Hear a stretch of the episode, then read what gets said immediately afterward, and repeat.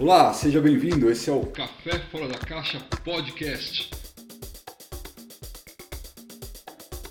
Hoje com meu amigo Clériton e a gente vai falar hoje sobre a maldade na humanidade. Será que o homem é mau? Cara, aí? pode ser que sim. Pode, Pode ser que que não. É, essa é uma das questões pesadas aí da, da teologia, né? Tem gente que entende a maldade como um padrão na humanidade como um todo, né? E tem gente que fala, não, eu não sou tão mal assim. Tem aquele amigo que ele é tão bonzinho que só falta se converter, né? Mas, Mas e aí, Clerto, o que, que você acha? É mal ou não é mal? A gente nasce com maldade? Como é que é essa parada? Cara, uma, sé- uma série de fatores. Pode ser. Eu, eu, por mim mesmo, eu acredito que o homem ele não é mal por natureza. Eu acredito que o homem não é mal por natureza. Porém, ele pode se tornar um cara mal. Mas Mas aí quando ele nasce, ele não nasce mal. Ele não nasce com a maldade dentro dele. ele não nasce com a maldade dentro dele. Entendi.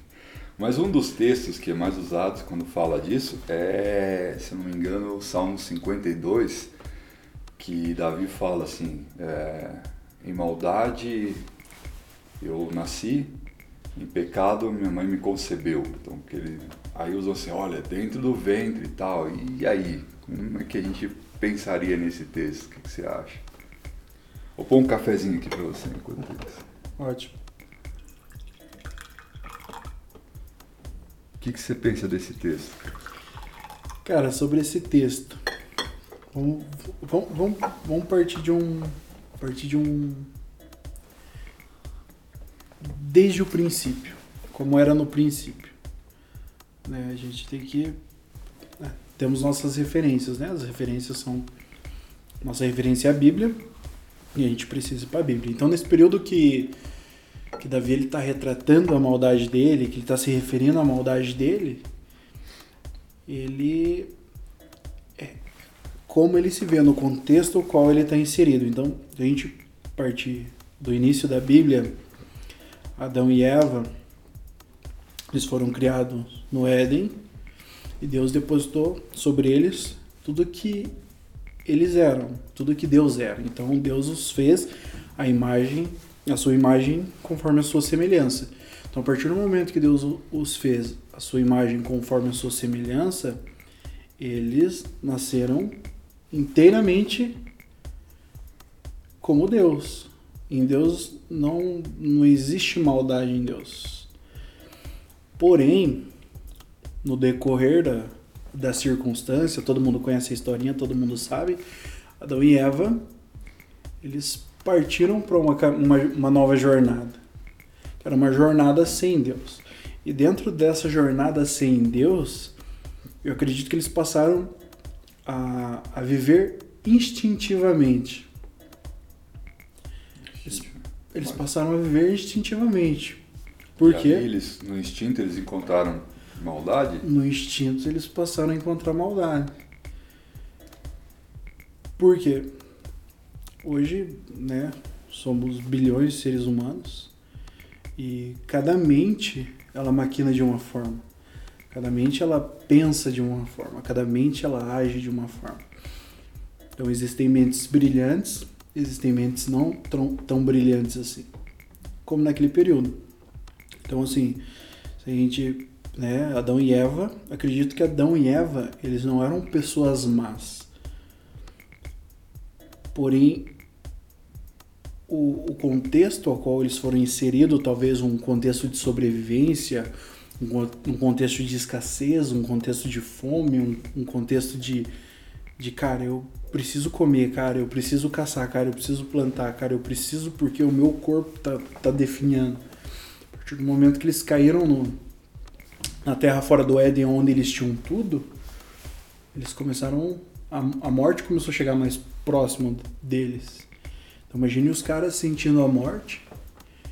E qual é a reação de uma pessoa que ela tá perto da morte? É tentar sobreviver. Então nessa, sobre, nessa tentativa de sobrevivência, eles começaram a adquirir alguns hábitos. E esses hábitos, numa natureza caída, Mas você acha que são hábitos que vinham do instinto? Assim, eles tinham eh, essa, o meio, a situação fez florescer algo que estava dentro deles, que era o instinto. sim, Então eles eles foram feitos com instinto, mas o instinto pelo o instinto ficava quieto porque eles tinham tudo no Éden e depois ele foi desperto pelo, pelas situações. Seria mais ou menos essa linha de seria, pensamento. seria basicamente nessa linha de pensamento. Mas nessa mesma linha de pensamento você coloca, por exemplo, o texto que diz que o espírito luta contra a carne, a carne contra o espírito, que esse é um texto mais usado assim para dizer que ó, são como se tivesse dois pitbulls, aquele que se mais alimenta vence o outro e acaba com o outro, que sempre usam muito esse texto. Uhum. né? E o que, que você acha assim que é, é, é nesse sentido, tipo, ah, você olhando para coisas espirituais, o teu instinto se cala, alguma coisa nesse sentido? Sim, é, total. É, partindo, partindo lá do, do princípio. Então, Deus fez o homem conforme a sua imagem e semelhança, como eu disse. E o homem era um ser pleno. Ele tinha comunhão com Deus, ele tinha relacionamento com Deus, a vida dele era é, o relacionamento com Deus. O homem fez o que fez, né? Comeu do fruto, a árvore do conhecimento do bem e do mal. Ele passou a conhecer o bem e o mal, passou a ter a, a, a perspicácia, passou a ter a, o instinto, ele passou a ter várias coisas dentro dele que antes não tinham. E, e justamente nesse período onde fala que o espírito luta contra a carne e tal, é um período onde Romanos, acho que se eu não me engano é Romanos capítulo 8, né? Não sei. Paulo, ele tá, ele tá citando. Só que ali ele fala de você, a partir do momento que você vive no espírito, a sua carne ela ela de fato retrocede. Porque existem, eu acredito que existem hoje na nova criação. Então assim, o homem caiu, houve a queda do homem, houve né, o separar do homem, o homem passou a, comer do, do próprio alimento, teve que trabalhar para sustentar, ele teve que fazer é, o seu próprio alimento, a sua própria caça, a sua própria casa, suas próprias vestes, ele começou a, a definhar, a envelhecer.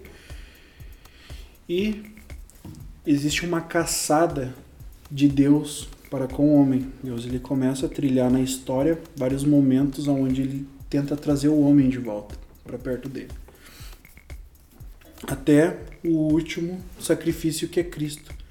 Nesse último sacrifício que é Cristo, o propósito de Deus foi a reconciliação do homem para com ele. Então Deus ele de fato reconciliou a humanidade. Então Jesus ele não a Bíblia fala que pela falha de um só homem o pecado entrou no mundo, a maldade entrou no mundo, mas pelos, pelos, pela morte, pelo sacrifício de um só homem, o pecado ele foi tirado do mundo. Então nós nos tornamos filhos de Deus, Deus nos reconciliou com Cristo e nesse exato momento Jesus ele cumpre o propósito dele. Só que em um, em um outro período da história, Jesus fala para o pessoal que ele precisava voltar depois disso, ele precisava voltar para o Pai. Ele precisava retroceder para de onde ele veio. desculpa, só Uhum. para entender essa, essa parte do contexto, porque existe a, a questão da teologia na, na depravação total, né, de que a humanidade sem Deus é depravação total. Total. Tá? Ah, mas isso vai até os dias de hoje, né? olhando inclusive as situações que a gente tem né, no, agora no século XXI, com um monte de, de guerras e rumores de guerras e tudo mais acontecendo por aí. Uhum. Ah, e situações, às vezes, isoladas, né? O caso do, de, de cara que sai matando todo mundo, que sai fazendo barbáries por aí. Uhum. É, mas esse, esse caso que tem aqui hoje, ele demonstra que ainda é assim até a pessoa aceitar Jesus? Ela, ela vive em depravação total? Você acredita que essa depravação total é encerrada no sacrifício de Jesus para a humanidade como um todo? E o que, que seria então a deturpação hoje dessas pessoas insanas aí? Cara, essa é, cara, é, um, é, um, é uma linha muito fina, né? Eu acredito que de fato, a partir do momento que, que a pessoa ela entendeu que ela é uma nova criatura em Cristo, de fato a depravação total, a maldade, tudo se, se esvai dela junto com Cristo. Porém, eu acredito que existe um fator externo, um fator cultural, eu não, não, acredito em maldição hereditária, não acredito, mas eu acredito em, em fator cultural.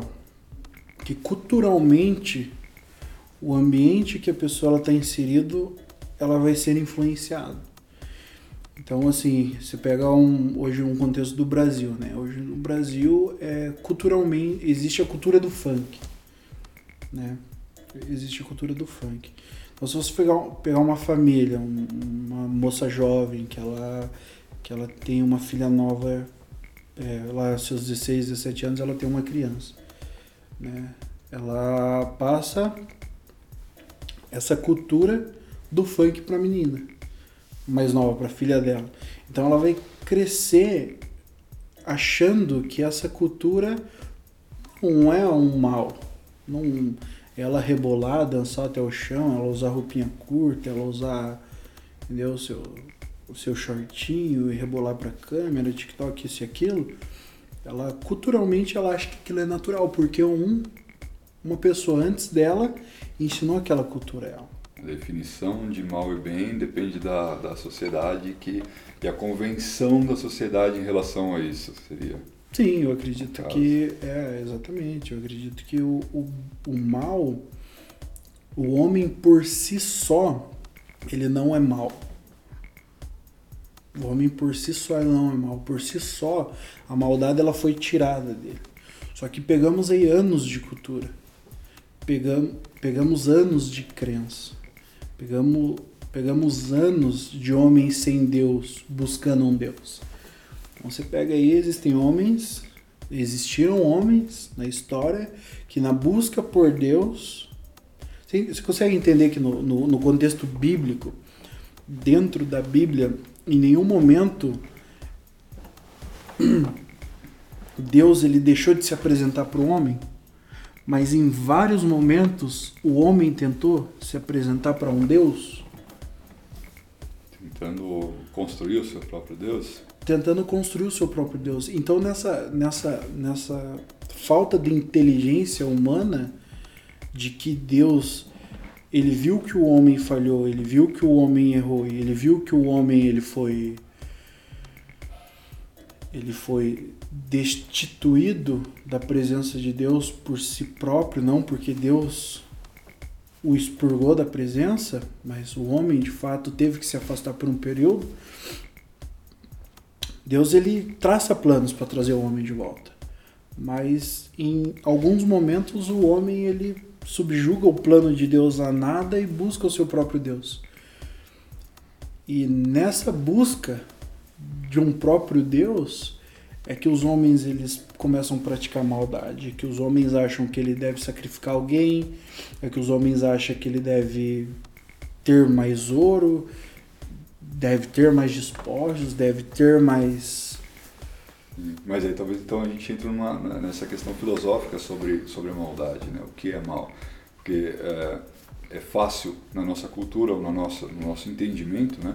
Olhar para algumas coisas e dizer assim, cara, isso é mal, uhum. né? Ó, o Lázaro lá que estava roubando, matando todo mundo, cara, isso é mal, uhum. né?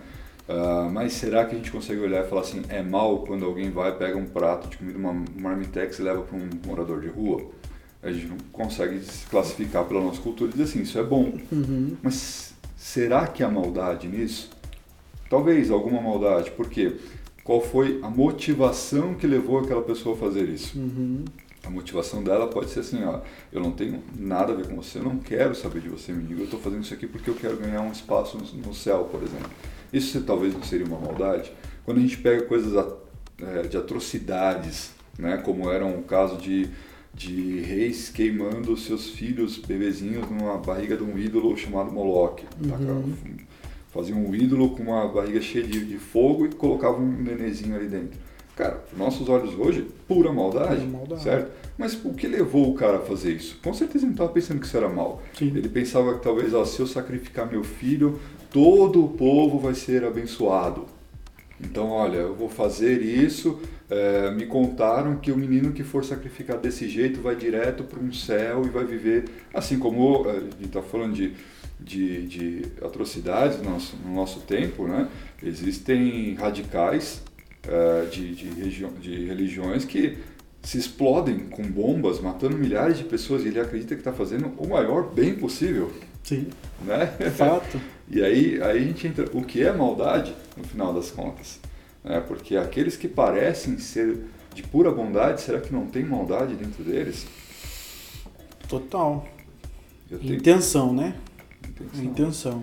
É, a- é que na verdade meus passos, os passos que a pessoa toma, de fato revela o coração dela, né?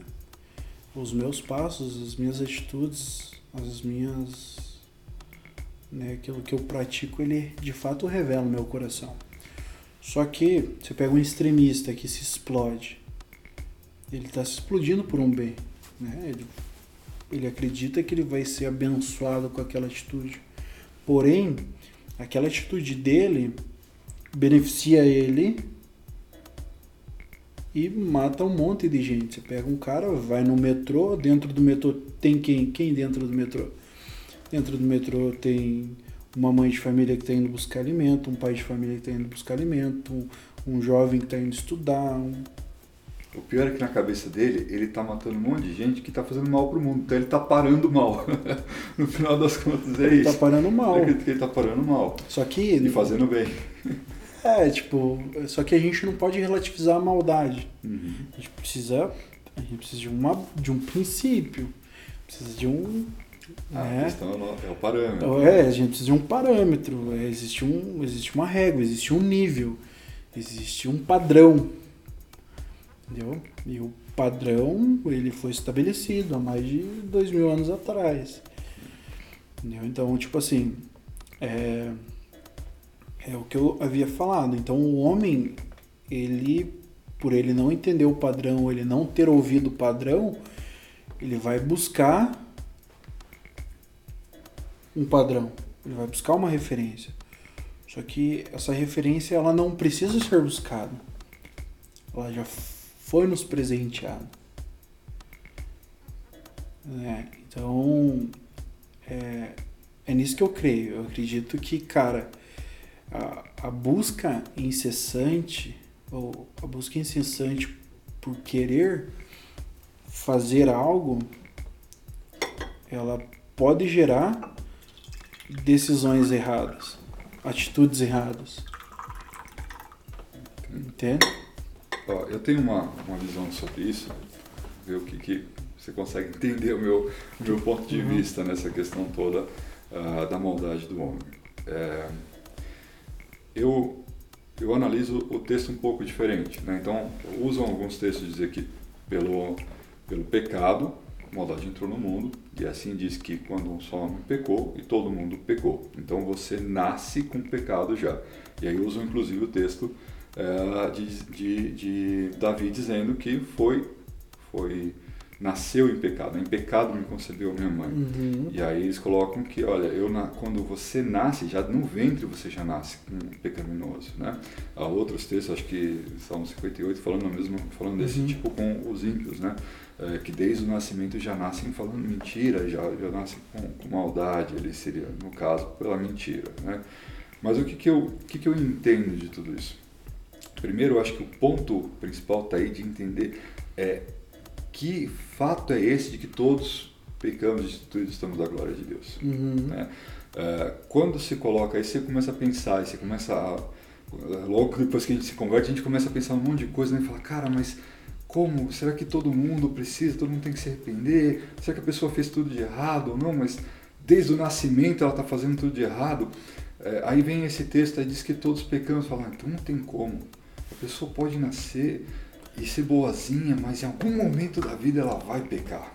Jesus foi o único que nunca pecou ali, né? Uhum. Só que eu acho que é muito mais do que isso. Acho que tem um texto que me dá uma base de um entendimento além das nossas atitudes. É assim, você não precisa cometer um ato de pecado sequer para que você precise de um Salvador. Porque não é que todos pecaram porque você nasce com uma semente de pecado e aí você vai consequentemente pecar até que você aceite Jesus Cristo. Não é, preciso, não é isso. Uhum. É, o texto em Hebreus, se não me engano, que explica que Jesus é maior que o sumo sacerdote, que Jesus é o sumo sacerdote eterno, que Jesus é o sumo sacerdote pela ordem de Melquisedeque, Uhum. ele, ele mostra que Abraão, quando deu oferta para Melquisedeque, Uhum. Levi estava dando oferta para Melquisedeque. E Jesus é da linhagem de Melquisedeque. Uhum. Ou seja, um, um descendente de Levi não pode ser maior que Jesus, porque o próprio Levi ofertou para Melquisedeque. Então Uhum. Melquisedeque é acima, e. Jesus seria acima, tá? Só que a gente pega Abraão, Isaac, Jacó, Levi. Uhum. Não é uma questão de dizer assim, ó, ah, mas Abraão estava lá dando oferta, e quando Abraão deu oferta, Isaac ainda não existia, mas Isaac era um, era um espermatozoide dentro dele. Beleza, mas depois de Isaac ainda tinha outro, tinha outro. É, Levi ainda não existia fisicamente aqui. sim, Mas Levi deu, o texto diz que Levi deu dízimo. exatamente. Então isso significa que não é que a gente carrega uma semente de pecado. Quer dizer que toda a descendência de Abraão estava em Abraão.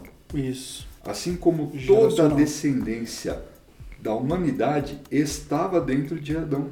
Uhum. Não é que a gente nasce com uma natureza pecaminosa para pecar algum dia da vida. Sim, Quer dizer que nós estávamos dentro de Adão quando ele pecou. E se ele pecou, aliás, foi ele e Eva, os duas, É. toda a humanidade que existia na época, e toda essa humanidade pecou. sim. Então, quando a gente nasce, a gente pode ter zero de erros na vida que a gente ainda precisa de um Salvador. Isso aí. Tanto é que a gente é, nasce com uma consequência.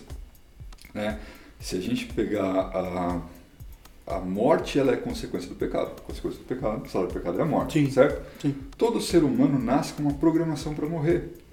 Né? Quando a gente pega que Matusalém viveu 900 e tantos anos, Uhum. quando a gente pega ah, a história dizendo que Moisés ele já estava velho, mas mantinha força. Né? É, demorou 40 anos no deserto, os caras Uhum. tinham força. Né? Josué, ele passou por toda. Josué e Caleb, eles passaram esses 40 anos. Então, Josué e Caleb, quando foram espias, eles não eram molequinhos. Já tinham uma idade. Sim. E passaram mais 40 anos no deserto. E depois desses 40 anos, o que, que eles fizeram? Foram lutar.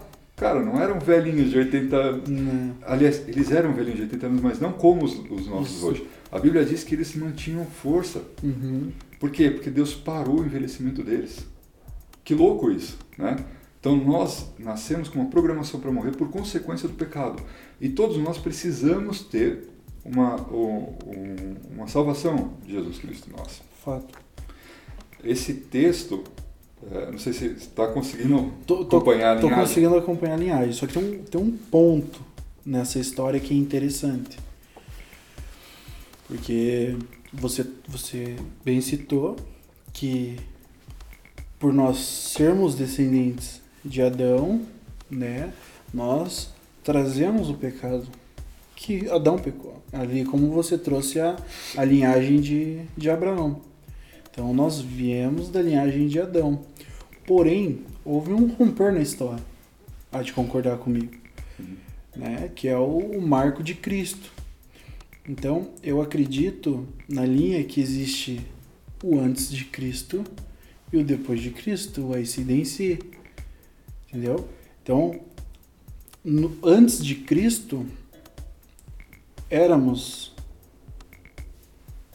linhagem de Adão, éramos talvez de alguma tribo, Levi, Judá, seja ela qual for, nós carregamos essa, talvez essa descendência, porém no marco da história, então assim, a gente vê, a gente vê uma cronologia, então vamos seguir uma cronologia as, tipo a história ela, ela vem de cá para cá. Então, é, Adão, né? Acontece ali os patriarcas tal. Então chega o marco da história que Cristo entra. E nesse marco da história que Cristo entra, ele, ele entra mudando de fato o DNA da Terra. Ele entra de fato mudando o DNA da, das gerações que iam de vir após ele. Então, nós éramos criaturas, nós éramos seres viventes, alguns é, experimentaram Deus, alguns escolhidos de Deus viram Deus, uns para reinar, outros para profeta, outros para trazer uma mensagem, outros para um grande feito. Então Noé, a descendência de Abraão, foram tudo, tudo pessoas selecionadas por Deus para um grande feito da parte de Deus para trazer a humanidade para ele. Então, só que no, no momento que Cristo ele aparece na história, ele aparece para fazer um grande feito também que é de fato nos tornar filhos de Deus. Então, a partir do momento que Cristo ele, ele nos torna filho de Deus, a gente não é mais filho de Adão. Já viu aquele filme que é, acho que é Noé? Quando eles fizeram Noé, que daí o, o cara chama Noé de filho de Adão, as pedras lá, não sei se chegou a ver o filme, sim, as pedras chamam, ah, Noé de filho de Adão, que não sei o quê. Só que, cara, eu acredito que, a hora que Cristo chegou na história, ele, ele nos fez filhos de Deus. Então, Jesus, o primogênito, e nós, irmãos de Cristo. Então, ele nos reposicionou. Ele, então, eu acredito que o nosso DNA ele foi mudado. Eu acredito que a nossa linhagem ela foi redirecionada para uma realidade de Deus, uma pureza de Deus. Por isso que a, eu acredito, por isso que eu acredito que a maldade ela é muito mais cultural e cultural e e, em relação ao ambiente, ambiente, a círculo de relacionamento, do que propriamente natural. Uhum. Entendeu? Então, tipo assim, a, a, você não é de natureza pecaminosa. Você é de hábitos pecaminosos. Essa, essa parte sobre, a, sobre o contexto que estamos inseridos, para mim, ele explica esse, essa essa, esse texto de Davi dizendo que é, em pecado fui concebido. Tá? Uhum. Porque assim, não é algo de dentro, é algo de fora. Porque uhum. o texto diz lá é, anterior, né, em Gênesis, ele diz que o, o pecado entrou na humanidade.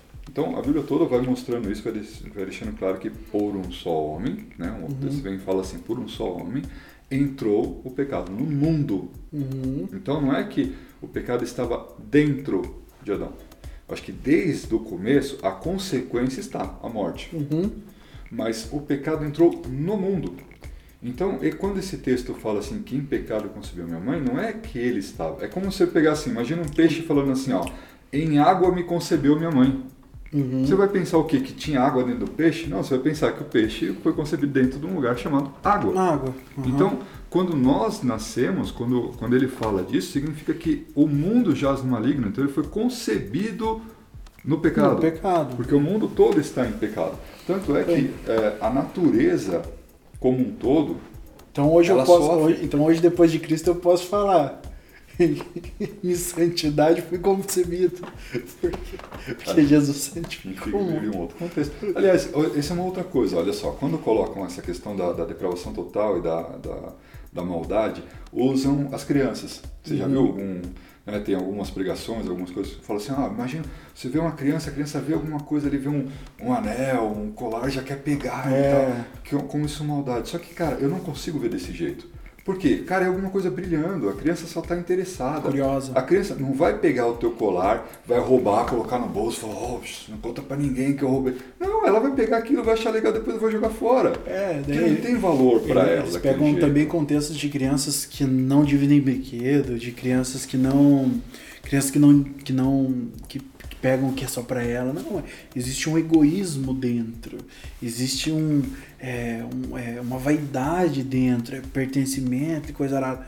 Mas não, é, você, é, há quem diga, é, eu fiz um estudo sobre os primeiros dois mil dias de uma criança. Não sei se você já viu esse estudo, existe uma instituição é, que, que, retrata os dois mil dias, os dois mil primeiros dias de uma criança, desde de, de, de o ventre até é, alguns anos de idade, acho que dois anos de idade, se eu não me engano. Então ele ali ele traz é, toda a formação da criança, o que a criança está aprendendo, como ela está se desenvolvendo, em qual período, qual estágio a criança está mental, cognitivo e tal. E nesse, nesse estudo, eles trazem todas essas dúvidas em relação ao comportamento de criança.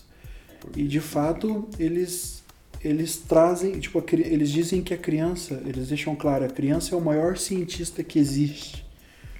Porque a criança, ela tá fazendo o teste então ela ouviu um barulho, você pega uma criança, ela tá, você dá um brinquedo para ela, ela pega e joga o brinquedo. Aí você pega o brinquedo do chão e devolve a mão dela. Aí ela vai pegar o brinquedo e jogar de novo. Nossa, Aí, que maldade! Que maldade! Criança, oh, sua murrinha, por que, que você não fica com o brinquedo na mão?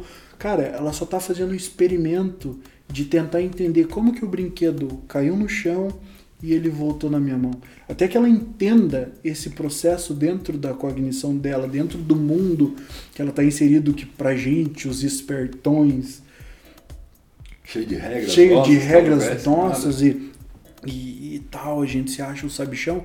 A criança ela só está tentando entender como que o objeto ele caiu no chão e retornou para a mão dela novamente. Então a criança, a criança gritando, ah, essa criança é agitada, baderneira, aquela criancinha que, que às vezes está gritando na igreja junto com o pregador. Antigamente tiravam-se essas crianças dentro da igreja sem entender que ela simplesmente ela está ouvindo um som, ela está tentando reproduzir aquele som e ela está fazendo ciência dentro da mente dela. Ela está ela, ela tá tentando entender os fatos, está ouvindo como ela pode gritar, se a voz dela chega lá ou volta para ela enfim, ela está fazendo vários experimentos. É bem injusto dizer que, ah, não, olha como é mal, porque olha uma criança pequena, olha como. Cara, é muito injusto, é muito injusto. isso, porque a gente está medindo pelas nossas regras, pelo que a gente considera ruim, que a gente ainda sim, nem falou para ela que é ruim. Né? Fora que nós mesmos, muitas vezes, ensinamos uma coisa e dizemos outras. Eles aprendem por, por exemplo, né? Isso. Aquele clássico de dizer, ó, oh, mentir é feio. Não quer mentir, é você dizer alguma coisa diferente da verdade. Ah, aí logo que você fala isso, toca a campainha, você vai lá, olha no olho mágico, ó, vai lá e fala que eu não tô. cara, não é a criança, cara. Enfim, a hipocrisia. Enfim, a hipocrisia. Exatamente. Sabe, eu acredito que, que assim, é, essa questão do ambiente como um todo, se a gente pegar o que significa o mundo jaz no maligno, né? É, Deus nos fez com uma capacidade maravilhosa que eu acho que é o que mais nos separa eh, de todo o resto da criação. É um poder que nos, que nos, nos mostra que somos parecidos com Deus, uhum. que é o poder da criação. Né? Os, os animais eles conseguem raciocinar. Então, o animal, ah, animal não é animal racional. Cara, mas se você ensina para o macaco ele apertar o botão aqui vai, vai sair uma banana ali na, na casinha ali, ele vai ficar apertando o botão, pegando banana e vai aprender isso. Uhum. Isso é raciocinar, uhum. tá? Qual que é a diferença? Ele não tem imaginação. Uhum. É por isso que um animal não consegue fazer, uh, mesmo com polegares opositores como o macaco, ele não consegue fazer ferramentas, uhum. ele não consegue construir uma casa, porque ele não consegue imaginar uma casa antes, como a gente faz. E o, o, e o raciocínio dele, ele é limitado.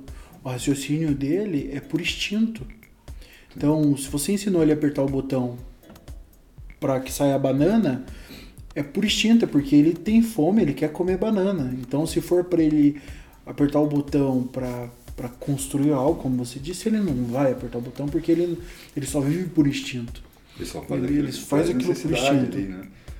né? Então, é, o ser irracional, que são os animais, né, eles vivem total por instinto, não, não, não tem, não tem outra explicação, não tem como, como comparar um ser humano com, E como que a gente faz essa, essa questão de, de criar na nossa mente? A gente usa elementos para imaginar outra coisa. Então você pega, você, o cara viu mármore e ele teve referências de, de uma pessoa, de alguém que ele admirou, e ele vai no mármore e começa a imaginar, entalhar a pessoa ali, né? Ou a gente com tijolo, com cada, qualquer coisa a gente vai construindo alguma coisa a partir daquele, de uma base, né?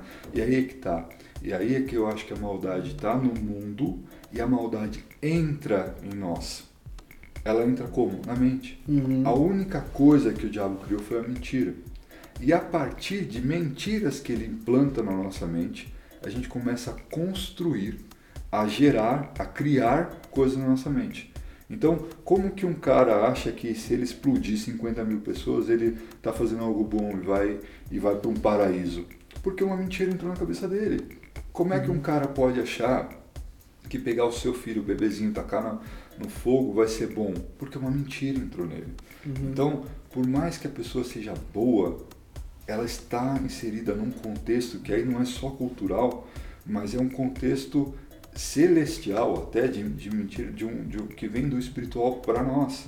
E isso constrói sociedades e constrói, uh, constrói culturas. Uhum. Né? E vai aos poucos, vai aumentando essas coisas na cultura, porque você vai criando cada vez mais. Então, era uma dança assim, aí a dança vai ficando mais sensual, as coisas vão ficando mais liberal. Aí, não, antigamente, você tinha um tipo de, de, de namoro, entre um tipo de pessoas, depois ah, aquilo ali já a gente considerava errado, aí aos pouquinhos vai liberando, vai liberando, liberando. Hoje, ah, tá tendo estupro coletivo, e alguns acham normal. Uhum. Cara, mas não saiu daqui, foi pra lá, foi Uhum. aos pouquinhos quebrando em cima dessa maldade constituída como um todo. Uhum. É. É, baseado nessa linha, tipo, é, ali que você falou sobre, sobre a mentira, né? A mentira implantada na mente de uma pessoa sã, ela leva a pessoa a praticar algo. Foi aí que eu tive. A, eu sempre ouvi, a gente sempre ouve, lê e tal, fala a fé, ela vem por ouvir. O que é fé? A fé é a, a convicção daquilo que não se vê, mas se espera. É isso? É. Então, eu, eu tipo, eu... Então, a, a Bíblia fala que a fé, ela vem do ouvir, do ouvir da palavra de Deus. Mas, se você não ouvir da palavra de Deus, você vai ter fé também. Vai ser gerado algo dentro de você. Então, assim, se pegar um, exemplos que tiveram no Brasil, meninos que entraram em escolas e assassinaram. Pega adolescentes de 20 anos, é, jovens de 20 anos, adolescentes de 16 já entraram em escolas, esfaquearam professores, alunos, atiraram em professores e alunos e tal. Então o cara, ele, ele ouviu algo. E, e por ouvir algo, ele externou algo. Então foi produzido fé nele. Entendeu? Então o, entendimento que eu tive é que, cara, a fé, a fé é, é, o, é o caminho, é o caminho gerado através da palavra que vai te levar a uma ação. Então, se você ouvir da palavra de Deus, você vai ter fé em executar as coisas que Deus ele tem falado acerca de você. Então, a gente ouve que Deus ele tem pensamentos de bem e não de mal ao nosso respeito. Então, se a gente constantemente ouve os pensamentos bons que Deus, que Deus tem acerca de nós, a gente vai chegar num fim que é executar esses planos bons bons que Deus tem acerca de nós. Só que em contrapartida, se a gente ouve fatores externos que é, talvez que a gente ouve em fóruns, grupos, jogos, eu não estou falando que fóruns, grupos, jogos, eles eles eles são maus ou mas de fato você ouvir aquilo, você é, é, é, internalizar tudo isso é, para sua mente, para os seus ouvidos, você vai externar algo. Então, você pega uma, tipo, igual eu falei lá no começo, igual eu falei no começo sobre mentes, cada mente ela maquina alguma coisa. Cada mente ela imagina de uma forma. Entendeu? Então você pega é, Caim e Abel. Caim matou Abel. Por que Caim matou Abel? Porque ele era mau? É. Como é que, que, que aconteceu O que, ali, que né? aconteceu? Caim, ele maquinou diferente. Ele só pensou diferente. Deus disse para ele, né? Deus ainda avisou, cuidado que o pecado está te rondando, né? Ele- Deus avisou que, Uhum. isso, que isso ia acontecer, ele deixou crescer dentro dele algo. E ele, ele tava, ele tava talvez ele tava planejando várias coisas. Ele tava é, é, ouvindo várias coisas, ele tava trazendo para dentro da mente dele várias coisas. E ele externou alguma coisa. Só que eu acho que a pessoa que, que, que erra, que falha, e muitas vezes no caso de Caim, ele falhou por inconsequência. Ele não tinha consequência de dar um. Ele não sabia. é, se eu bater com uma pedra na cabeça do meu irmão, eu vou matar ele? Será que ele já tinha batido com a pedra na cabeça de alguém? Mas eu, vou até um pouquinho antes disso daí. Eu acho que até. E, e é- esse é um exemplo bem legal para a gente poder colocar aqui, porque assim, os dois. Os dois levaram uma oferta para Deus. Uhum. Cara, aos olhos de quem isso poderia ser mal? Não tem como assim a gente no nosso no cristianismo e tudo que a gente conhece de Bíblia colocar e falar assim: "Meu, Caim fez errado". Cara, Deus rejeitou a oferta dele. Entende que Deus olhou para a oferta dele e falou assim: "Isso é ruim". Uhum. Mas cara, ele estava levando uma oferta para Deus. Uhum. A questão é que Deus viu o coração. Deus não vê como o homem vê. Isso me, me, me coloca um outro ponto de dizer assim: é, as pessoas julgam. Ah, você precisa de, de Deus, você precisa se arrepender. Cara, toda a sua vida é errada, não sei o que, você precisa se arrepender. Cara, na boa, não é assim. Porque se a gente olhar para a vida do cara e falar, meu, você precisa se arrepender de ter feito isso, ter feito aquilo, ter feito aquilo outro, não interessa. Porque se ele, se ele não fez nada disso, se desde o nascimento ele não fez nada de errado, ainda assim ele está errado. Mas por quê? Porque o coração do homem é mau, porque o homem fez um monte de coisa. Quando a gente fala de depravação total, é de todas essas desgraças que, o- que o ser humano faz como um todo, mas ainda que ele tenha sido o melhor ser humano de todos. Ainda assim, Deus olhou o coração dele e não a gente. Talvez a gente examine uma pessoa e fale assim, cara, mas. Aí a pessoa fala pra você assim, tá, mas do que, que eu tenho que me arrepender? Não, você fez. Não, eu não fiz nada. Isso, isso, isso, isso, você já fez. Não, não fiz. Mas, não, mas, ó, uma mentirinha. Não, cara, eu juro, eu nunca menti na minha vida. Aí você vai e não consegue achar e você fica assim, e aí? Vai, ter, vai ter que se arrepender pelo que agora? Vai se arrepender pelo quê? E aí é daquilo que você falou lá atrás. É, onde que é a maldade? Onde, o que que é mal? É não reconhecer a Deus como Deus. Uhum. Só isso. Né? Quando Paulo fala assim que todos, inclusive antes de Jesus é, fazer o sacrifício, pô, mas teve gente que não conhecia Jesus, tinha gente que estava do outro lado da África, tinha gente que não sei o que, e esses caras que morreram. Paulo fala, cara, eles também vão ser cobrados. Uhum. Eles morreram antes, não viram Jesus tal, não, não conhecia nem a nação de Abraão. Tipo, aqui no Brasil tinha gente vivendo já, né, de índio, sei lá do que, e não sabia que existia Abraão. É. Como é que vai saber que Deus tinha um plano lá? Só que é, aí que Paulo fala que a natureza pregava sobre a existência de um Deus. E aí esse coração que buscava outras coisas e não buscava a Deus, esse coração é que Deus estava vendo desde o começo. Então por mais que estivesse fazendo coisas boazinhas, ainda assim precisa. E é o Espírito Santo que convence. Quando nós, como seres humanos, queremos classificar que a pessoa fez coisas erradas, a gente cai num erro estúpido e fatal para nós como cristãos. Fazer evangelismo, não vou buscar, vamos bater na porta, olha ali tem maldade, né? Vamos lá e vamos falar, você tem que se arrepender dos seus maus caminhos. Tentando buscar como os caras faziam antes lá em, em Israel, cara, pode estar caindo num, num erro terrível, que é o que? Agora que Jesus Cristo veio e que Jesus deixou-nos o Espírito Santo que convence do pecado, a gente querer convencer alguém do pecado é a maior cagada que pode existir. Fato, fato, porque esse não é o... esse não é o nosso papel, convencer o homem do pecado, esse é o papel do Espírito Santo. Exatamente. Então, é, é, fato, a gente subjuga as pessoas, a gente julga o que é bom para elas? A gente quer definir. Então, como eu citei anteriormente, é, é Deus quem atrai, não é a gente que define. E de fato Deus, Deus ele vai saber de fato o momento qual vai ele vai colocar as condições, ele vai colocar as possibilidades daquela pessoa se chegar a ele.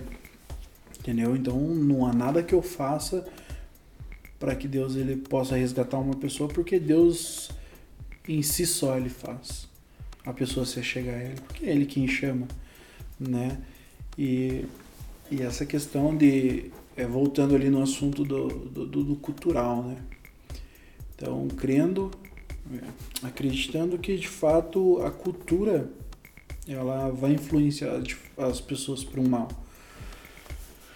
A cultura, a cultura sem Deus, cultura sem Cristo, a cultura sem, sem o entendimento do, de fato da verdade, ela vai fazer com que você assuma uma outra cultura.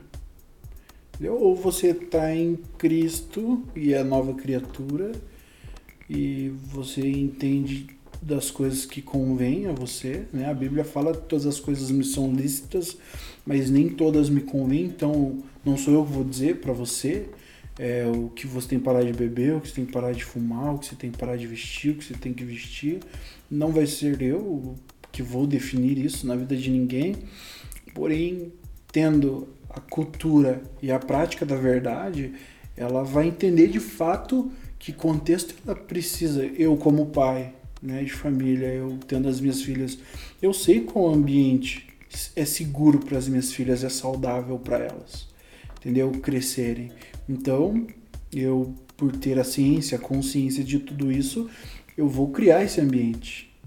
Eu vou criar esse ambiente de relacionamento, esse ambiente de amigos, esse ambiente de, de pessoas que, que são saudáveis e que não vão trazer uma gravidez precoce, não vão trazer um, é, uso ilícito de substâncias químicas, é, vão trazer consciência de maldade ou exposição à maldade ou exposição à defraudação, exposição a, a, a problemas psicológicos, a abusos, a várias outras coisas.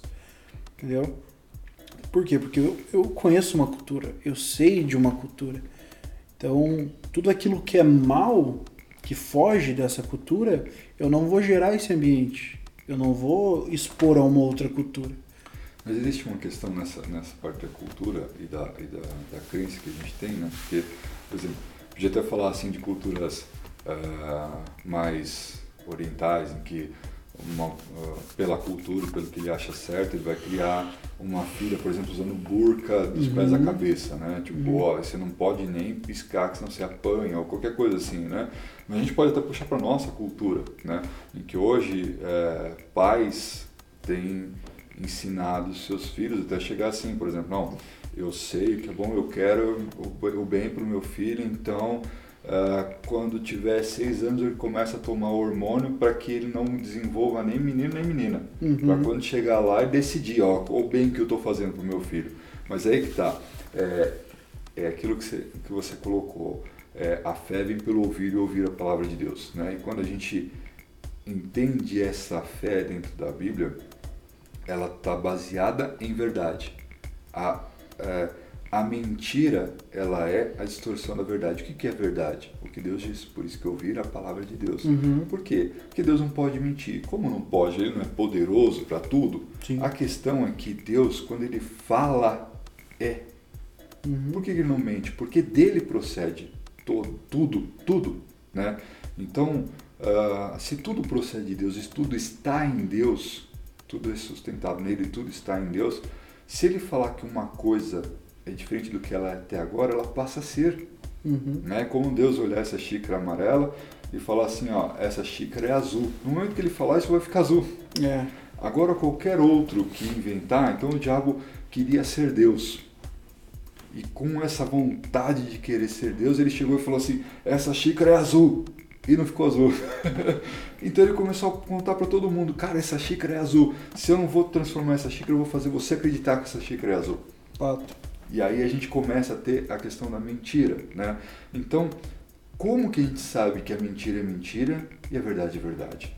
Porque se, se um pai ele acha que está fazendo bem para a filha colocando uma burca, está fazendo bem para o filho é, oferecendo ele como sacrifício e tal, um monte de coisa, né? Por aí. Como que a gente sabe?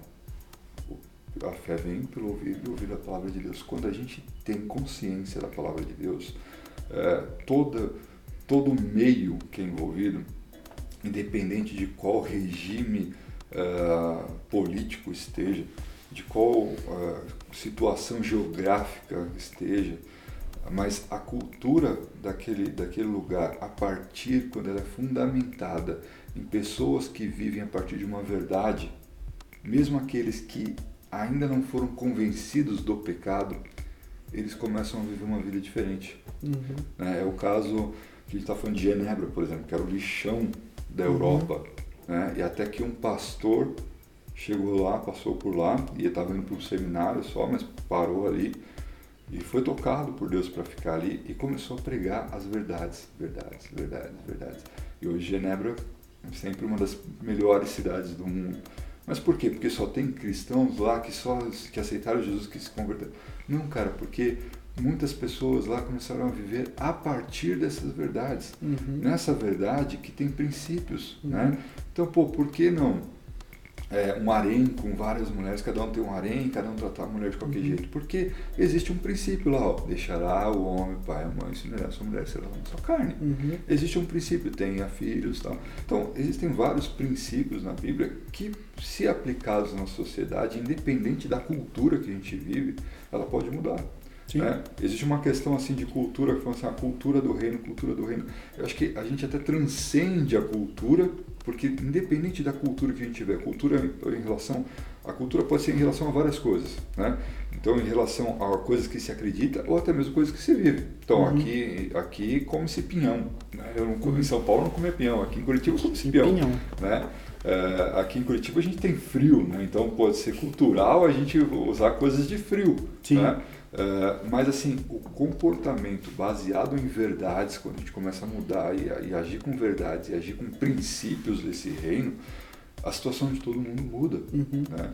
Uh, eu acho que há um, há um, um, um poder dentro do, do entendimento da palavra de Deus, de como isso afeta a gente, que pode mudar qualquer situação. Acho que tem, tem dois, dois pontos problemáticos na teologia que faz a gente viver como cristãos doentes. Uhum. Primeiro, acreditar que o ser humano todo está em depravação total o uhum. tempo todo e que nós precisamos apontar o problema para eles. É. A Bíblia fala, Jesus diz que o Espírito Santo ele convence do pecado, da justiça e do juízo. Uhum. Veja, é o pecado e não os pecados. Uhum. Então não é alguém que chega lá e fica apontando, oh, você está fumando, você está bebendo, você tá não sei o quê. Não, é o pecado. Uhum. E qual é esse pecado, cara? O lado do começo. Exatamente. Não acreditar em Deus, não acreditar que Jesus Cristo é o Senhor. Uhum. Tanto é que uma blasfêmia contra o Espírito Santo não tem perdão. Por quê? Porque se é ele que convence, cara, e você não tem ele convencendo, o que você vai ter perdão?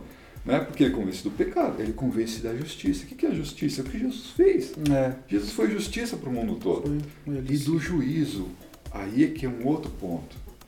Porque nós ainda nascemos morrendo. Jesus fez o sacrifício, mas a gente ainda morre. Uhum. Acontece que Jesus tomou a chave do mundo dos mortos uhum. e, do, e da morte. Uhum. Então, a morte não tem mais poder sobre nós. Tem, vamos morrer aqui, mas vamos ressuscitar. Todos, todos, todos, todos vão ressuscitar. E é isso que o Espírito Santo nos convence. Cara, você estará diante de Jesus no juízo final. Uhum. Você, ah, mas não acredito. Você estará. Não, mas o cara fez certo, fez errado, foi bonzinho. Não, foi. não interessa, todos estarão. Só que o que significa o juízo final? Significa que a morte não tem mais poder de encerrar, acabar com a vida de uma vez por todas. Mas Jesus tem. Jesus tem a chave da morte. Ele tem poder de fazer o que ele quer.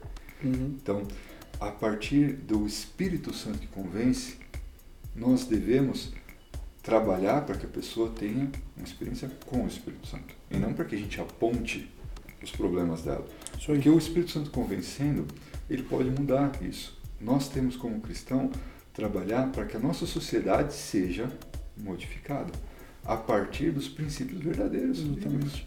Não de ser bonzinho. Sim, fato. Jesus, Jesus quando ele veio, nasceu, cresceu na Terra, ele, ele fez o que muita gente não, não conseguiu fazer, que é de fato ser humano. Entendeu? Apresentar a humanidade. Entende? Enquanto os homens eles estavam presos em delitos, em cobiças, em vaidades, religiosos para si, é, reis pra, por status, para ter dinheiro, para ter mulheres, para ter é, benefícios sobre a sociedade poder, Jesus ele veio de fato demonstrar a humanidade, de fato demonstrar empatia, de fato mostrar como que você deve ser um como filho, como você deve ser como pai, como você deve ser como mãe, como você deve ser como amigo, como que você deve ser socialmente é, inserido numa sociedade, numa festa. Então Jesus ele estava em todos os porões da sociedade. Ele estava ele tava com o pobre, com o rico, com o coxo, com o aleijado, com, com o cara da festa, com o cara que estava preso, ele estava com todo mundo. Ele estava com o morto, ele estava com o vivo. Então, em cada momento, ele demonstrou humanidade. Então, ele chorava com, com, com os que choravam, ele ria com os que riam, ele se alegrava quando não tinha alegria e trazia alegria para o povo. Ele exercia sua humanidade, aonde o mundo, por um momento, perdeu ela. E hoje, é, o nosso papel é trazer essa humanidade de volta. Então a gente viveu um período, período neopentecostal, um período da igreja evangélica no Brasil, aonde de fato a gente estava em busca do sobrenatural. Estava em busca do, cara, a gente precisa fazer acontecer, coxos precisam levantar, cadeirantes precisam jogar a cadeira para cima, de, de muleta precisa arrancar a muleta, câncer tem que se esvair. E de fato tudo isso tem que acontecer. Tudo isso pode acontecer, desde que a humanidade ela não saia do ambiente. Desde que a gente não esqueça por que, que Jesus ele veio na Terra. Entendeu? Então, tipo assim, de nada adianta. É, houve muitos relatos disso. Eu lembro uma vez que eu fui visitar uma igreja, eu fui com meu pai, então eu me converti lá em 2009, 2000, de 2008 para 2009. E eu, no começo da minha conversão, aquela, aquela pegada insistente para o meu pai se converter. E chorava com ele, orava com ele, está em pecado, você está isso, está aquilo. Um dia mudou meu entendimento. Deus ele falou claramente comigo. Ele falou, cara, ame o teu pai. E cara, eu falei, amar o meu pai? Como assim amar o meu pai, velho? E daí foi um dia, cara, eu entendi o que o meu pai ele fez por mim. Eu entendi de fato todas as lutas, o que ele passou com meu irmão, o que ele passou trabalhando, viajando fora, tentando trazer o sustento para casa e tal. Tudo que ele negligenciou na vida dele para que de fato eu fosse alguém. E a intenção dele era essa: eu vou dar pro meu filho aquilo que eu não tive para que um dia ele se torne alguém. Eu falei, mano, eu vou amar meu pai, eu vou, vou ser alguém. E eu vou falar para ele, pai, eu tô aqui por causa de você. Isso então, é honra, né, cara? Honrar o Isso, pai. eu subjuguei tudo que meu pai fazia nada. Tipo, é, é, é, tipo, a bebida que ele bebia, os fervos que ele fazia. Eu falei, meu pai é maior do que tudo isso, velho. Meu pai é maior do que tudo isso. Meu pai, ele era um cara trabalhador, ele era um cara que, quando tava com a gente, tava. Quando ele tentou demonstrar amor da forma dele, então eu vou amar meu pai, vou honrar ele dessa forma. E, cara, a conversão do meu pai foi. Meu pai não congrega uma igreja, meu pai não parou de fumar, meu pai não parou de beber. Mas meu pai ele passou a crer. Tá ligado? Ele acredita que existe um Deus. Então, numa dessas. Um dia ele chegou para mim e falou: Cléia, amanhã eu tô indo pra igreja, eu queria que você fosse comigo e tal. Eu falei: pai, indo pra igreja? Uma igreja que não era minha. E nem era na semana que você tinha insistido, você tinha parado de Ele insistir. tinha parado há muito isso, né? tempo de insistir. E, e no começo ele vinha assim, trazia DVDzinho. Ó, filho, comprei esse, esse DVD aqui, é uma história bíblica, é um filme cristão.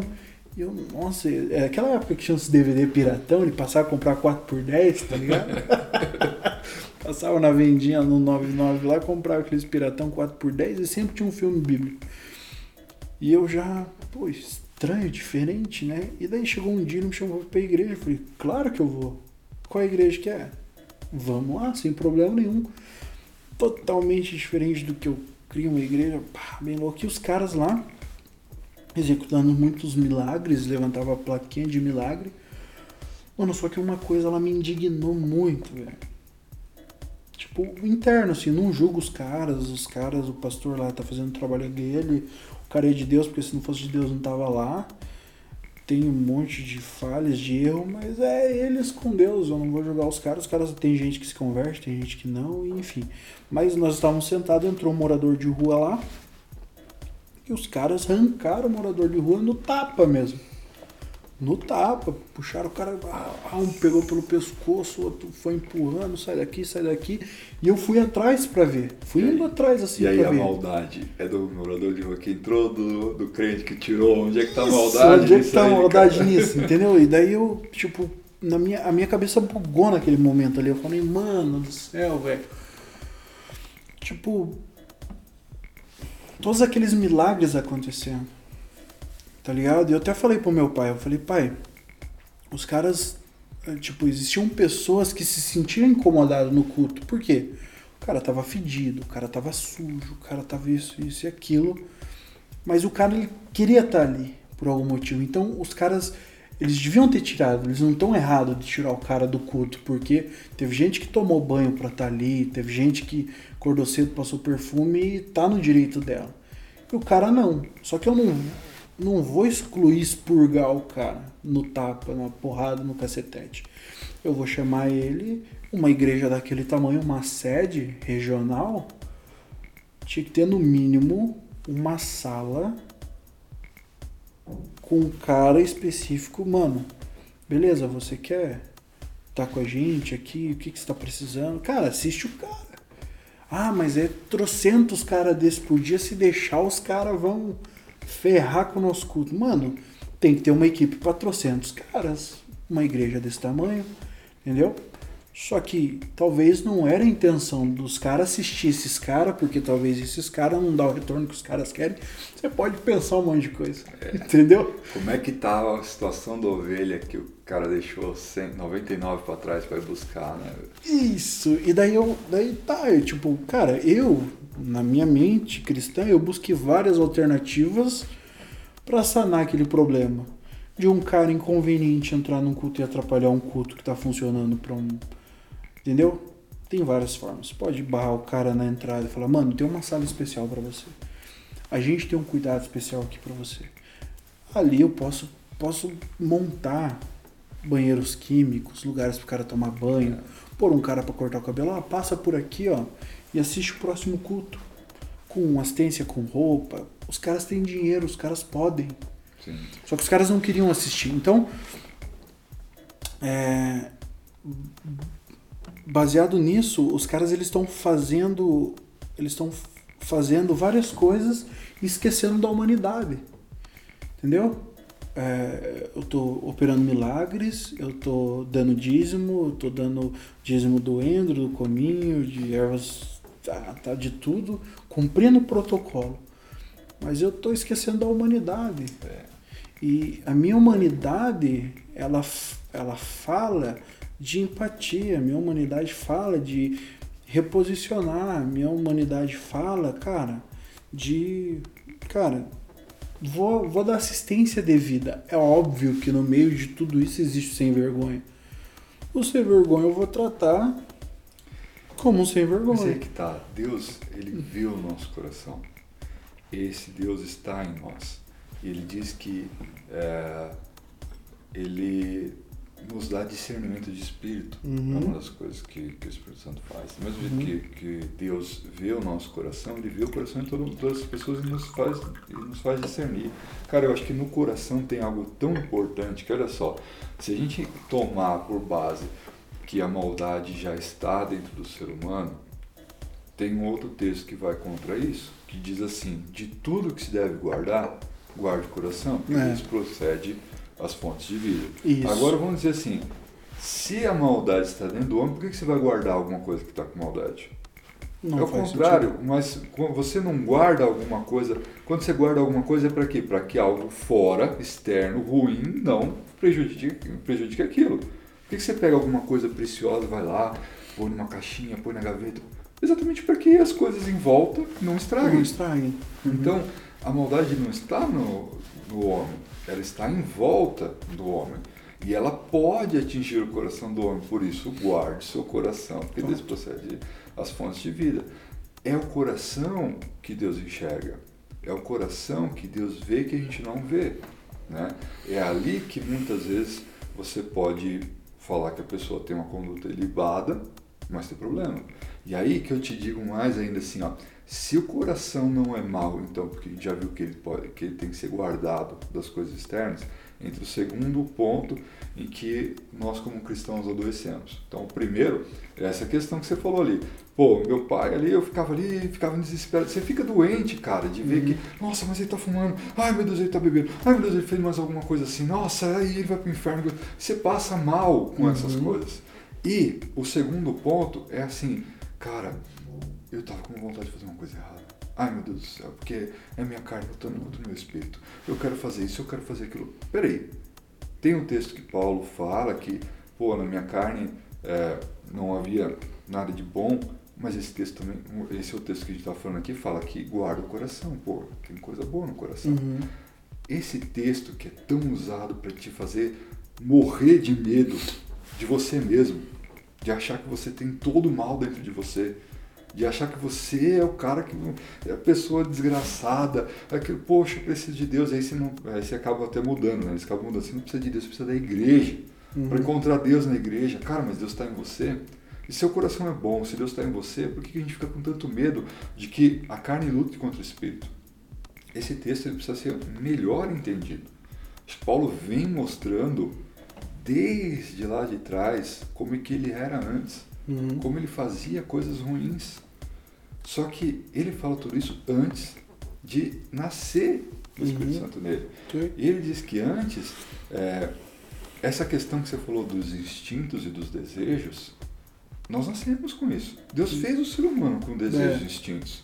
Exatamente, você pegar, você pegar um- duas crianças ou duas crianças diferentes, colocar dentro de uma casa, Lagoa Azul.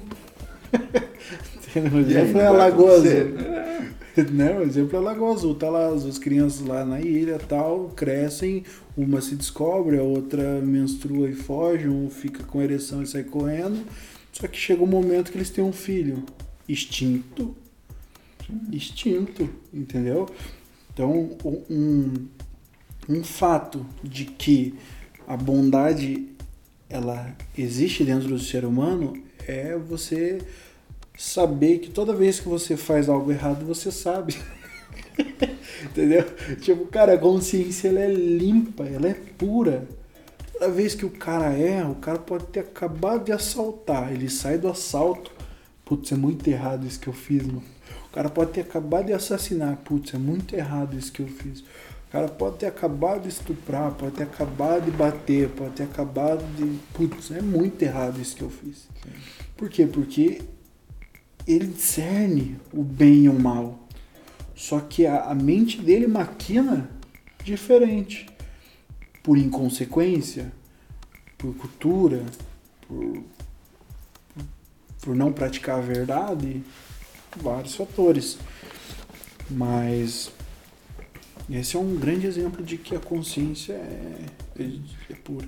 A gente tem o- os desejos e eles, a questão é o quanto nós trabalhamos esse desejo.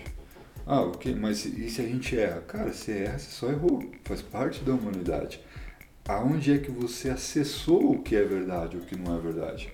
É a partir daí é que é, essa, você sente essa, essa questão, pô, estou fazendo errado. Aí até vem às vezes assim, ah, mas e a iniquidade, né? A iniquidade é o aumento da maldade a ponto de você ficar maluco. Então, pô, primeira vez aí você, você mata, não, mas tem gente que mata e não sente nada, acha que tá de boa. Tem gente que assalta o banco e fala que não, cara, não fiz nada de errado. Aliás, deixa eu fazer uma reza antes de eu ir assaltar o banco, tá tudo bem. Uhum. Né? A questão é que em algum momento lá atrás ele sentiu isso. Uhum. Só que depois passou. E passou, e passou, e passou, e passou. Você vai se cauterizando por você mesmo. Uhum. É, e sempre você começa. Você pega o cara começou, ah, mas ele saiu batendo todo mundo. No mínimo, quando ele era criança, ele tacou alguma. Sentiu vontade de fazer alguma coisa assim, fez. Ah, tá de boa. Sabe a uhum. criança que, que, que, como você falou, experimenta, tá fazendo uhum. ciência, dá um tapão na cara do pai. Ah, que bonitinho, que, que legal, esse tamanhozinho ele acha que pode. De novo, de novo, daqui a pouco, cara, não tem mais nada. Nada. Porque foi, foi na experiência. Chega na adolescência, dar um tapa na cara do pai é normal. É normal, ele não se sente mal com Sim. isso. Mas sentiu lá atrás, só que lá atrás você incentivou e falou que é. era de boa. Uhum. Né? Aí vem toda a questão do cultura, do meio, tudo uhum. isso, né? e acaba deturpando, acaba tirando isso, mas não é, não é porque isso está dentro do homem, uhum. é porque isso foi colocado. Vem uma ideia na tua cabeça. Sim. Vem a ideia, as ideias que a gente que vem na nossa cabeça. É, que, foi é relativizado o mal. Relativizaram o mal. Relativizam o mal o tempo todo. É. Porque enquanto você não tem a, a verdade centralizada, tudo é relativo. Uhum. E é isso que a gente está vivendo hoje na nossa sociedade líquida, que a gente fala aqui no Brasil, né? Tudo é relativo. Cara, esses dias eu estava vendo uma notícia ali que uma professora falou que a matemática é opressora, é, é uma coisa patriarcal, né? Cara, matemática é relativo. Não, isso devia ser relativo, cara. Olha, olha o nível. Sim. Porque tudo estão colocando como relativo. Por quê? Porque não tem uma âncora uhum. para dizer o que é verdade. Sim. Aí fala assim, cara, você diz que é ver... isso, você diz que a verdade é a sua verdade. É. Porque ela é do seu contexto, ela é da sua cultura. É a sua crença. É a sua crença. Mas a minha. Mas, cara, no final das contas, o que, que é verdade? Enquanto a gente não tiver um, um, um balizamento de verdade, uhum. a gente fica perdido. Sim. E às vezes até mesmo dentro de igreja. Porque você vai numa igreja, o cara fala assim, ah, isso é verdade. Aí você vai na outra igreja, o cara fala outra coisa. Aí esse cara vai dizer assim, aquele lá é heresia. Aquilo ali que o outro falou é heresia. Aí você começa a criar a tua verdade. Cara, a fé vem pelo ouvir, ouvir a palavra de Deus, a verdade está ali. Uhum. Quando a gente tem a partir da, dessa verdade, todo o resto não importa. Se a gente não tem essa base, todo o resto é relativo. E a maldade é sempre relativa, sempre. Uhum. Por mais que na sua sociedade você ache que é uma coisa, na sociedade do outro, outro acha que é outra. É, total. É, o índio que, que, que canibal tá errado ou tá certo? Na realidade dele, pode estar tá certo. Não, certo. É? Ele não tem uma referência. Ele não tem uma referência. A, a sua referência aqui, a referência dele lá, por isso que Aí que tá. O que, que é o pecado? Né, cara? O pecado é errar o alvo. Mas o que, que é o alvo? Cara, quando um cara faz um software, faz um celular, ele programou para que funcionasse daquele jeito. Se funciona errado, ele fala que é o quê? Tá bugado. Tá bugado. Então, o que, que é o pecado? A gente funcionando diferente do princípio que Deus Não. colocou. E qualquer coisa que a gente funcione diferente, a sociedade buga. Isso que é maldade. É, só que é o bug da sociedade. Você veio partindo do princípio, né? Você falou ali do índio, é interessante trazer esse ponto. É, Tipo assim, o índio canibal. Tá lá, a gente tem um lugar um lugar remoto no Brasil, onde não chegou ninguém. Sei lá, o miolo da Amazônia, da, da Amazônia lá, tem um, ninguém conseguiu chegar lá porque a mata fechada e tal, o bicho come antes. E moram uns índios lá. Cara, a pessoa que chega lá, os caras pique e come. Entendeu? Só que pra gente, pontos picar e comer os caras é muita maldade. Pro cristão, mais ainda. Porque, pô, além do cara picar, o cara comeu, é canibalismo, é. E daí? O cara morreu. E aí, morreu mal, foi pro inferno. e aí? É, sempre coloca. O que, que você acha que eu pandemia se ela só isso? Pra onde vai? Pra onde vai? É, é assim, todos, todos pecaram lá em Adão. Não. Todos que morrerem assim vão, vão ter o mesmo fim, a morte. o fim. Uhum. A- o salário do pecado é a morte. Então todos já nascem morrendo, Uhum. independente, tá? Todos ressuscitarão e todos estarão diante de Jesus que vai julgar o ato de todos. Só que esse que é o problema, essa é a questão. Quando Jesus julgar o ato de todos, não precisa do telão. não, o telão vai passar lá, tu vai ver, todo mundo vai olhar e falar, oh, ele fez isso, oh, ele fez. Dane-se, cara. Jesus, Jesus não tá nem aí para aquilo que a gente acha que é importante. É. O que a gente acha que é tão assim, para ele é nada. Nada. Porque ele olha o coração. É, é isso. A gente olharia e falava: Uau! Que oferta de Caim! Uhul! Deus vai falar assim: Que bosta, cara, que você fez. Eu vi teu coração. Você tá maluco que você fez isso pra mim? Né? É o mesmo Jesus que olhou lá os caras dando dízimo lá e falou assim: O ricão chegou e pá, um monte de nota, o outro veio e pá, um saco de ouro. Aí a tiazinha veio e colocou duas moedinhas e falou: Ali, ali tá a coisa boa. O resto que os caras fez é lixo. Tô nem aí pra isso.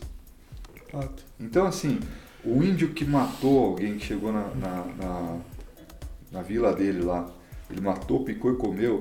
Ah, sei lá, teve um que instituiu isso, o outro só tava lá junto, matou também, comeu também. Cara, o que vai acontecer com esse cara? Deus conhece o coração. Sabe? De repente, para ele foi ensinado assim que, que é, esses caras que viriam iam ó, que traz doença, porque traz não sei o quê, porque ele vem para matar, porque a gente está se defendendo, porque qualquer monte de coisa.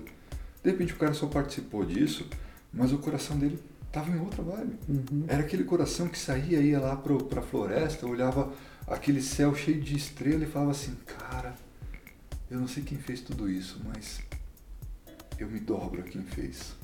Uhum. Você Sim. pode achar que você Não, aqui porque- na sociedade você é uma maravilha, mas não é. Porque de, fa de fato, é, se você for ver, todas, as- todas as rel- religiões ela tem um Deus. Até para os indígenas eles têm os deuses dele. Então eles pensam lá, ah, o Deus criador da lua, do sol, da água, da nascente, da árvore. Então chega Jesus, eu sou o criador. O índio vai pegar e vai se ajoelhar perante o, o criador. A Bíblia fala que todos os olhos, toda língua confessará. Todo joelho se dobrará e toda língua confessará que Ele é o Senhor. Então, tipo assim, em uma das minhas heresias, eu acredito, mano, que é, é, Jesus vai chegar e de fato, tá ligado? Se apresentar a todos e todo mundo vai falar: Uau, é Jesus. Entendeu? com os olhos vendo ao mesmo tempo e tudo mais. É, não é tipo aquela visão que vai vir um carinha descendo no céu assim, e aí vai aparecer nos Estados Unidos, né? Que tudo acontece nos É. Estados Unidos. Descendo de Nova York, assim, é, o cara de Nova tropeça. York, aí vai ser transmitido Na online pra todo mundo, É, né? Já passa na- nos telões da Times Square. É, não, e aí beleza, ó, agora tem, tem broadcast, vai aparecer pra todo mundo, é coitado do índio, né, que tá lá, vai aparecer uma folha de bananeira, vai aparecer a tela dela. É, cara, ele vai aparecer e, e é isso, né, quando a gente pega as, as, as civilizações muito antigas, Uhum. todas, é, todas, todas, todas têm um relato muito assim parecido a hora que você encaixa com Noé. Todas. Uhum. Então você vê lá o início da civilização chinesa, da- da- dos orientais. Quando você pega daqui, dos índios falando, cara, todos eles têm uma figura de, de Noé, Uhum. todos eles têm uma figura sobre isso. Então, é, e fala de um Deus. Depois a gente vê alguns outros falando de Jesus de diversas formas, com diversos nomes. Uhum. né? A gente vai falar, pô, ah, é, foram falar de Jesus em tal lugar. E eles falam, não, tá, esse, a gente conhece, tem esse nome aqui. É o filho de Deus, né? Que um Deus com outro nome, filho de. Da... Cara, eles usam nomes diferentes, mas tem sim. Né? É isso, é que Jesus não veio é, colocar uma religião. Quando Jesus veio à Terra, os discípulos dele faziam parte de uma religião Uhum. judaica. Uhum. Jesus não tirou. Né? A igreja começou em casas, Uhum. só que eles se reuniam em casas, comiam. Toda vez que eles comiam, eles faziam a ceia, Santa Ceia, né? Uhum. Só que eles continuavam indo para o templo. Jesus não parou eles de ir para o templo, né? Então, é, Isso é fato, que vai acontecer assim. Jesus vai olhar e vai julgar cada um conforme o coração de cada um. Quando a gente pega que o nosso coração é puro e que as coisas que vêm, vêm de fora e não vêm da gente, a gente começa a se limpar um pouco desse peso que a religião coloca na gente, de que nós somos maus, estamos brigando e se a gente está com vontade, está com desejo, está com pensamentos errados, está com um monte de coisa errada, ou, ou, cometeu algum erro, é porque a gente deixou de alimentar o espírito e alimentou a carne. Não, cara, não. A nossa carne, quando Paulo falou essa parte de briga de, de carne e do espírito, quando a gente segue lendo o texto, a gente vê ele mostrando que, cara, agora eu sou espiritual. Era assim antes, uhum. mas agora é, quem é do Espírito anda pelo Espírito. E a partir de entendimentos que você tem, você toma decisões. Uhum. A tua mente criativa, se você não permite que nela entre informações erradas, porque você tem uma, uma âncora, e aí o que vem contra a âncora você fala, cara, não quero, porque se eu deixar entrar, eu vou criar. E se eu criar, eu vou fazer o mal. Então, o cara fica lá desesperado porque, cara, ele tá com vontade de, de ver pornografia, tá com vontade de fazer, de fazer coisas erradas, de suruba. Cara, que, que é isso? É minha carne. Não, cara, não é só carne. Vai lá e vê o que, que aconteceu nos seus dias para você ver se você não ouviu alguma coisa desse tipo. Se você não estava numa rodinha ali que os caras estavam falando isso, se o teu WhatsApp não baixou algumas coisas lá, aí você fala assim, nossa, é minha carne. Carne? Que carne, cara? O quanto de coisa externa você recebeu de bombardeio para você pensar nisso? A questão é que você, quando você foi somando essas coisas, você só aumentou o teu, o teu estoque de material, de, de matéria-prima para construção mental. Isso aí. E na tua construção mental você construiu tudo aquilo. Uhum. Mas não foi, não é que veio do seu coração, é que está descendo para o seu coração. Uhum. Essa é a diferença. Você não guardou o coração, que é a fonte de vida que Jesus mandou você guardar. Fato. Então, aqui não é uma questão do, da carne brigando contra o espírito. É uma questão de decisão do que você deixou entrar ou não. Uhum. E a partir daí, você tem que começar a decidir, não, eu vou tirar isso das minhas prateleiras de matéria-prima e vou colocar o quê? Vou colocar aquilo que me traz fé, que é a palavra de Deus. Uhum. Cara, Jesus disse isso, Jesus disse aquilo. Cara, por que, que eu vou deixar construir? Porque o que eu crio na minha mente, eu formo com as minhas mãos. Uhum. Né? Todo material que existe hoje, que o ser humano faz, por que, que o macaco não faz uma xícara dessa? Porque não consegue criar. Uhum. Um ser humano criou isso na mente, foi lá depois, pegou a cerâmica, fez ali, moldou com a mão na cerâmica, tacou lá no, no forno e cara, saiu uma xícara. Uhum. Mas primeiro estava na mente dele. Quando a gente vai é, ver mais pornografia, ouve essas coisas, vai, vai somando esse monte de bagagem na nossa, nas nossas prateleiras de matéria-prima, Uhum. a gente cria, forma algumas coisas e forma, e forma, e forma, e vai criando, criando, criando, criando na mente. Uma hora a gente vai acabar Uma fazendo. área externa. Aí você vai falar assim, não, é minha carne, que não sei o quê. Ah, porque eu não consegui brigar a carne contra o espírito. Cara, na boa. que não. Óbvio que não ia dentro. conseguir, porque você vem a tempo se alimentando daquilo. Sim. Você vem a tempo cogitando aquilo na tua cabeça. Você vem a tempo é, se alimentando daquilo. Uma hora você vai externar aquilo. É a questão da fé. Então, o que você está ouvindo? A Bíblia ela nos instrui, é tudo aquilo que é bom, tudo aquilo que é agradável, tudo aquilo que é puro, que é santo. Nisso pensar. Pensar, exatamente. Entendeu? Então, se logo você não está pensando no que é bom, se logo você não está sendo instruído no que é bom, se logo você não está é, é, entronizando em você aquilo que é bom, que é santo, que é puro, que é perfeito, que é agradável, que é lícito, a hora que você tiver que externar alguma coisa, Vai sair merda. Vai sair- dar ruim, vai dar vai dar ruim. ruim. é óbvio, porque você, tipo, você está trazendo, você está consumindo, você está se alimentando. E a hora que você tiver que externar, você vai externar qualquer coisa. Entendeu? É, cara, é assim pra todas, cara, é assim pra tudo. Entendeu? Então, a mesma coisa, né? Você precisa falar, você precisa é, se comunicar com alguém, você precisa pregar, dar uma palestra. Cara, se você é um cara que você não lê, se você é um cara que você não, né, que você não, não se comunica, no dia que tiver que se comunicar, você não vai conseguir se comunicar. No dia que tiver que falar, você não vai conseguir falar. No dia que tiver que expressar aquilo que você introduziu, então não vai expressar porque você não colocou nada para dentro. Entendeu? Colocou nada de bom, como é que você quer que saia coisa boa? É, entendeu? Você precisa falar sobre determinado assunto. Mano, se você não lê sobre aquele assunto, no dia que você tiver que falar sobre aquele. É óbvio. No dia que você tiver que falar sobre aquele assunto, você não vai conseguir. É a mesma coisa quando você tiver que expressar atos de bondade, atos de santidade, atos de, de, de sanidade mental. Se você não introduziu nada bom, nada santo, nada são, O resultado, o resultado vai dar ruim. Entendeu? E nós vínhamos falado, né? Eu tava falando dos meninos lá que um dia é, reproduziram algo, né? Alguma atrocidade ou algum atentado. Justamente porque há tempos eles estavam introduzindo isso na vida deles. Talvez em fóruns, talvez em jogos, talvez. E o cara inverteu, inverteu-se a realidade do cara. O cara inventou na mente dele uma realidade paralela. Entendeu? Eu vivo numa realidade paralela onde, cara, eu matar vai me fazer bem. E eu fazer o que o jogo tá me mostrando vai me fazer bem. Eu fazer o que o pessoal tem dito para eu fazer vai ser bom. Então, só que ele envolve vários fatores, entendeu?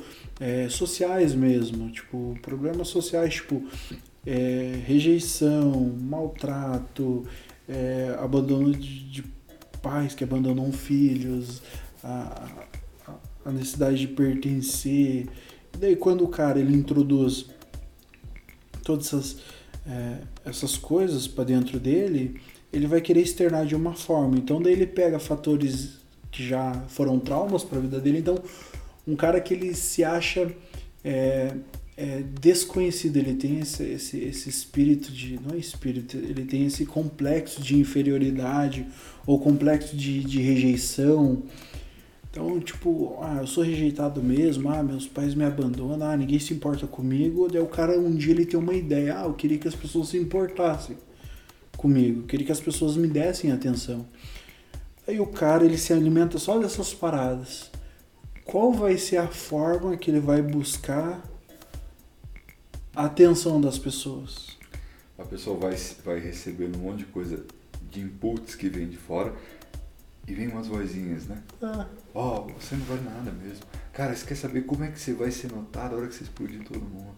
Cara, que as pessoas não valem nada. Vai lá, mata todo mundo. Aí você vai mostrar para eles, vai mostrar pra sociedade que você tem esse poder. São, são ideias. Fala, cara, isso veio do meu coração? Não, velho. Uhum. Se, a gente, se o peixe ele nasce na água, tudo em volta dele é água. Sabe o que tem à nossa volta? Mentira.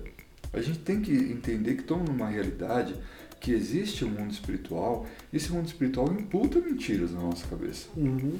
Né? É normal, cara, você passar e, e, e ter ideias ruins. Uhum. Mas por você mesmo, Talvez até por você, se você já encheu o seu coração de um monte de besteira, uhum. tá? Mas mesmo se encher seu coração de besteira, você vai ter coisa sendo soprada no seu ouvido. Então você vai passar por uma pessoa que você conhece, a pessoa de repente não te deu oi. Cara, vem ali, ó, oh, não gosta de você. Se teu coração tá armazenado com um monte de você, é, não gosta mesmo, essa pessoa, essa pessoa não sei o que, essa pessoa não sei o que. E você vai criando e criando e criando. Mas se o teu coração foi guardado de todo mal, ainda assim vai ser soprado a mesma coisa lá, não gosto de você. Só que o teu coração guardado mal vai falar assim, né, besteira, cara. Deve ter, deve ter acontecido alguma coisa, talvez não me viu. E, ó, sumiu aquela ideia. Foi. Cara, e daí? Será que veio do coração? Não, só veio daqui. É que o coração pode estar com armazenamento de coisa ruim ou não. Sim, e a mente maquina, né? Então, tipo assim, você é um, você é um ser pensante, você é um ser criativo. Tá o tempo então, todo. Tá o tempo todo maquinando. Então, tipo assim, se uma pessoa ela passou por você, não te cumprimentou e, e você já passa a pensar errado. Putz, a pessoa não gosta de mim. A pessoa, ah, ela é assim mesmo porque ah, eu vi mesmo que, que ela só me cumprimenta na frente dos outros mesmo. Quando eu tô sozinho, não. Ah, é, deve ser é, porque eu me visto assim, porque eu sou assim, por causa do meu carro, da minha casa, do meu filho, do meu papagaio, meu cachorro. Só porque ela tem isso, só porque tá pessoa é, não sei então, o que lá. Então a, a, mente ela começa a maquinar de claro. várias formas e, e esse maquinar ele vai gerar também para você uma ação. ou você vai se ofender, ou você vai questionar a pessoa, oh, lembra aquele dia lá porque você não me cumprimentou? Ah, não te cumprimentei por onde devia. Vai gerando mágoas. Tenho os óculos e eu tava sem óculos. Sim. É, o mesmo acontece da gente olhando pra gente mesmo também. Cara, eu fiz isso aquele dia, mano, eu fiz isso. E aí vem aquele peso. Não, ó, tá vendo? Você só faz coisa errada. É. Você só faz o mal. Cara, você é muito mal, você não serve pra Deus. E aí te trava de fazer outras coisas. Cara, o que a gente precisa fazer nesse momento? Limpar, tirar da consciência. Não, eu não sou mal. Eu sou o que a Bíblia diz que eu sou. Uhum. E acabou. E a partir, mas eu fiz alguma coisa mal para alguém, fiz. E sabe o que acontece? Foi uma vez só que Jesus perdoa, aquilo que você falou, antes e depois. É. Depois que Jesus fez sacrifício, acabou. Antes até tinha que ir lá uma vez por, por ano, vai no sumo sacerdote. Temos um sumo sacerdote que também fez o sacrifício, chamado Jesus. Sim. Acabou. Ele foi até nós e não nós até ele. Nós não precisamos, nós não fomos lá pegar uma, uma ovelhinha e ir até ele. Ele veio até nós com um sacrifício pronto. A única coisa que a gente precisa fazer sobre isso que a gente viveu, o que a gente fez de errado, o que a gente fez de mal, é aceitar o que ele fez. É, E a partir daí, nós, é, o Juliano falou uma coisa tão da hora, cara, no, no, numa quinta-feira lá, o Juliano Dias, que ele falou exatamente da gente se focar naquilo que a gente pode fazer, uhum. naquilo que está sob nosso domínio. O passado já não está mais. Uhum. Só que o nosso passado está sob o domínio de alguém, de Jesus Cristo. Uhum. Quando Jesus Cristo vem, resolve o nosso passado, resolve o que a gente fez, o que a gente tem que fazer é aceitar, entender. Se a gente caiu uma ficha do que a gente fez errado lá atrás, a gente tem o poder de decidir agora e quando vier se apresentar a situação de novo, de decidir não fazer mais. Mas do passado está resolvido. Uhum. Então, há uma, um trabalho todo para dizer que a gente é mal, olha, seu coração sempre pensa assim. Mas se é a partir do momento que a gente fazer o que você falou ali, o que está naquele texto, tudo que é bom, tudo que é de boa fama, tudo, nisso pensar, acabou. As coisas ruins vão ficar para trás. Uhum. Porque a gente tomou uma decisão. Sim. Então, acho que assim, o homem não é mal, a nossa natureza, ela não é má. As nossas vontades, elas podem ser deturpadas por mentiras. As nossas vontades podem ser deturpadas por mentiras. Se Éden significa lugar de prazer, Deus nos colocou no lugar de prazer e Ele tem prazer no nosso prazer. Uhum. Porque foi Ele que fez o prazer pra gente.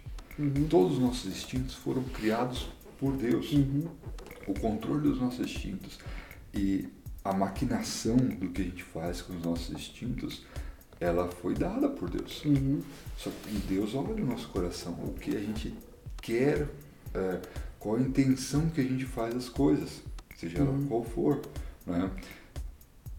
O, o trabalho do nosso instinto não é ser ruim ou ser contra nós, é a gente ter a inteligência de saber qual o princípio que Deus tinha em cada um desses prazeres. Uhum.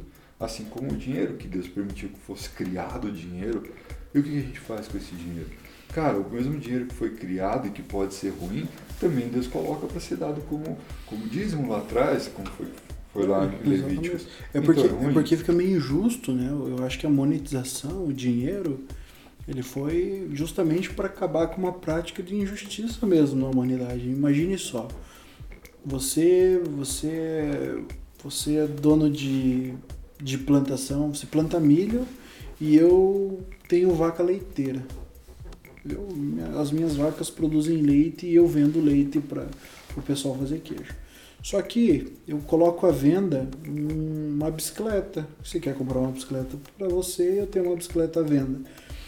Aí que eu tenho, você tem os seus milhos, eu tenho os meus leites.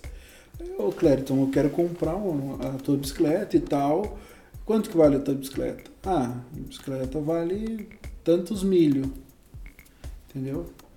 Aí eu, putz, mas cara, eu não preciso de tudo isso de milho. Entendeu? Eu não preciso de tudo isso de milho. E é muito milho pra mim e tal. Minha família vai conseguir consumir. Porque você já vende. Se eu tentar vender o teu milho pra outras pessoas, você já vendeu o teu milho. Sim. Entendeu? Aí, Precisa cara, de outras coisas. preciso de outras coisas, não tem outras coisas, não, mas tudo que eu tenho eu uso, é do meu uso, é para utilizar na minha casa. Então, foi injusto, entendeu? Aí o dinheiro veio para acabar com essa prática de, de injustiça, talvez, né? monetizar algo. Então, todo mundo tem a mesma moeda, que produz o produto, vende o produto, eu tenho uma moeda. Ah, vamos trocar moeda por moeda, um por um. Entendeu? Então, é, só que a, o ponto, o ponto é o seguinte, cara. É, a gente precisa. Quando você falou do. Quando você falou da, dessas questões de, de natureza e tal, é, eu lembrei de algo que é. Cara, a gente precisa entender a nossa essência. O mundo, ele pende pro comum. O que é comum hoje? Entendeu? Hoje é comum é, países, é, instituições, pessoas, elas penderem por LGBTQ+. Entendeu? E, diz, e falarem que, cara, para as crianças é normal uma criança com seus 8 anos de idade, parece que em algum país, hoje eu vi uma matéria que em algum país, eu não lembro qual, é, falam, é, falaram que crianças até acho que 8 anos elas podem decidir, entendeu? Trocar de, de sexo por, por, por livre espontânea vontade. Nossa, é... Isso é natural. Só que a gente não pode pender pro natural. É, é, é, comum, isso é comum, a gente não pode pender pro comum. A gente precisa pender pro natural, que vem de natureza. Então você pega lá um suco natural de laranja. Você vai tomar o suco, vai ter derivado de maçã dentro do suco? Vai ter maçã para adoçar? Não, vai ser azedão, às vezes até com gosto de podre da laranja. Por quê? Porque ele é natural de laranja. Então, a gente precisa pender pro natural. Qual que é a nossa natureza? Quem nós somos? Então, dentro da nossa natureza, existe instinto. Dentro da nossa natureza, existe sobrevivência, existe várias coisas que compõem né, o ser natural. Só que esse ser natural ele é redimido a algo. Ele é redimido a Cristo, a todos os ensinamentos que Deus ele colocou dentro de nós, todos os princípios. Então a gente precisa pegar a natureza que nós temos, então eu tenho um instinto. O cara me deu um soco, instintivamente eu vou mirar e vou para cima dele. O cara me deu um soco por cima dele. Só que esse é meu instinto. Só que antes do meu instinto existe uma natureza. E essa natureza, ela fala sobre domínio próprio. Essa natureza, ela fala de mansidão, ela fala de paz, alegria, humildade. Então, se o cara me der um soco, instintivamente eu vou mirar. Só que a minha natureza, ela precisa ser maior que, que meu instinto. É legal você falar isso porque assim, a gente, se a gente pegar assim, ah, o que Deus falou e o que é verdade, né?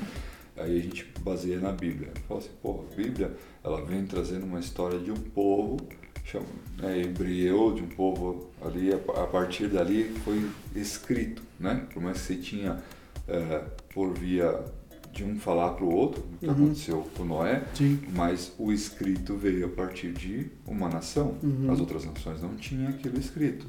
Mas é que está, a natureza revela Deus. E a natureza revela princípios de Deus. Uhum. Olhando para a natureza, nós vemos princípios. Uhum. Por mais que falam, ah não, mas aí você pega um cachorro lá, ele tá um cachorro macho com outro cachorro macho. É. Cara, em, um monte, em, em, vários contextos, mas você tem assim.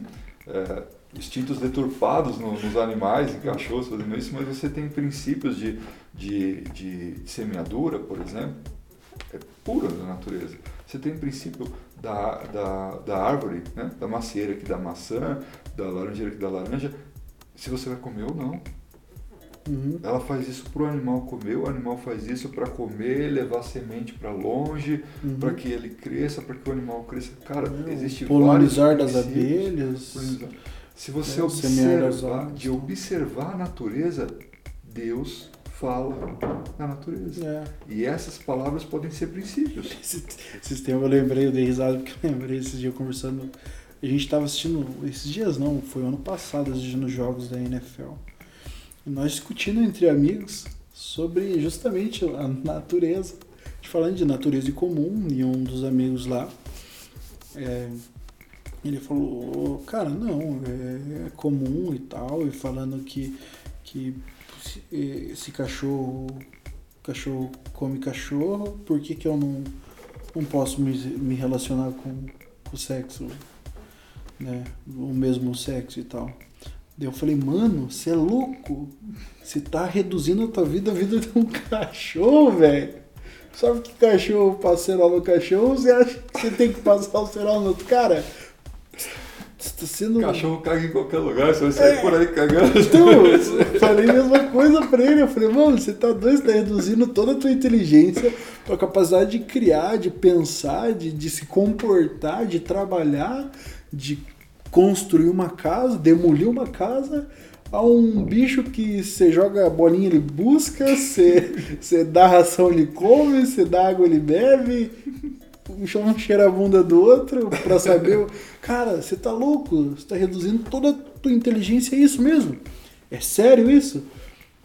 Aí ele pensou, o cara não se dobrou, mano. Não se rendeu. Entendeu? E daí a gente falou sobre isso, sobre, cara, o ser natural. É, você tem instinto. Eu acredito que por instinto a gente pode sentir atração. Tá ligado? Por, por ser par igual. Tá ligado? Porque a gente carece de algumas necessidades emocionais. Entendeu? Se uma pessoa ela é mais é, empática, ela, ela te dá mais atenção, ela é mais brincalhona com você, você, e como que fala, você simpatiza com aquela pessoa e você passa a ter afeto. Instintivamente, se você não cuidar desse afeto que você está tendo pela pessoa, você pode, por mentiras que circundam o ambiente, é, entender errado o sentimento que você está tendo. E é tudo, é tudo vem desse, desse princípio, do mesmo jeito que Jesus fala assim, irai-vos, mas não pequeis. Cara, Jesus não ficou irado? Pô, fez um chicote deu nos caras que estavam ali sacaneando é. lá. Assim, se você deixar crescer, você- hoje, hoje é antinatural pra você passar na rua, ver alguém na rua e descer a porrada. Por nada. Né? Só não gostei da tua cara. Enfiar a mão na cara do cara e sair A batendo. galera tá mais Não é, civilizada. não é normal. Mas se o cara começar a nutrir isso, isso vai ficar tão normal nele que eu vou falar assim, eu já, eu já vivi ali no underground do rock, né? Uhum. Em que situação de punk, careca, clubber, tinha toda essa galera assim. E meu, eu via contextos de punk tão envolvido com violência que ele via na estação do trem um, um clubber lá, um cara que gostava de música eletrônica, lá no final da estação, transtornava. Ele saía correndo, ele pulava escadas assim de, de dois lances de escada, sabe? Parecia quebrar a perna. Ele pulava e saía correndo até pegar o cara e carregar. Por quê? Porque aquilo foi crescendo dentro dele. É, você pega torcidas, né? Torcidas organizadas e tal. Aí eu vou falar, cara, isso pra mim é ele Assim, se você conversasse com ele, não, pra mim é natural. Do mesmo jeito que o cara, o cara fala, ah, mas pra mim é natural gostar do outro. Depende do que você tá fazendo. Cara, assim, a natureza mostra os princípios de Deus. Sabe qual é o princípio? O princípio básico, assim como se você plantar maçã vai dar maçã, assim o princípio é básico de que só dá pra fazer cachorrinhos com um cachorro e uma cadela. Né? Não dá pra fazer dois. É uma natu é princípio de natureza. Ah, mas um pegou o outro lá. Bicho, pode ter um monte de coisa pra explicar isso daí. Alguma, só que eu posso te garantir que não explica a própria natureza, porque não é natural. Porque ele não vai sair cachorrinho dali, é, cara. né? Eu falei pro Piazão no final da conversa, eu falei, parabéns, você vai acabar com a tua, você vai acabar com a tua raça. Falei, Continua esse pensamento, já era humanidade. Não. Agora, agora assim, é, o cara que está fazendo isso, né, o cachorro com cachorro, ou a situação que for, não tem uma.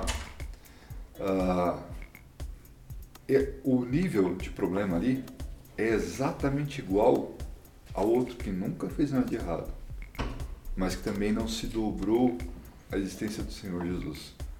A quem é Jesus? O Espírito Santo convence os dois iguais. Uhum. Para o Espírito Santo, não é isso que pega.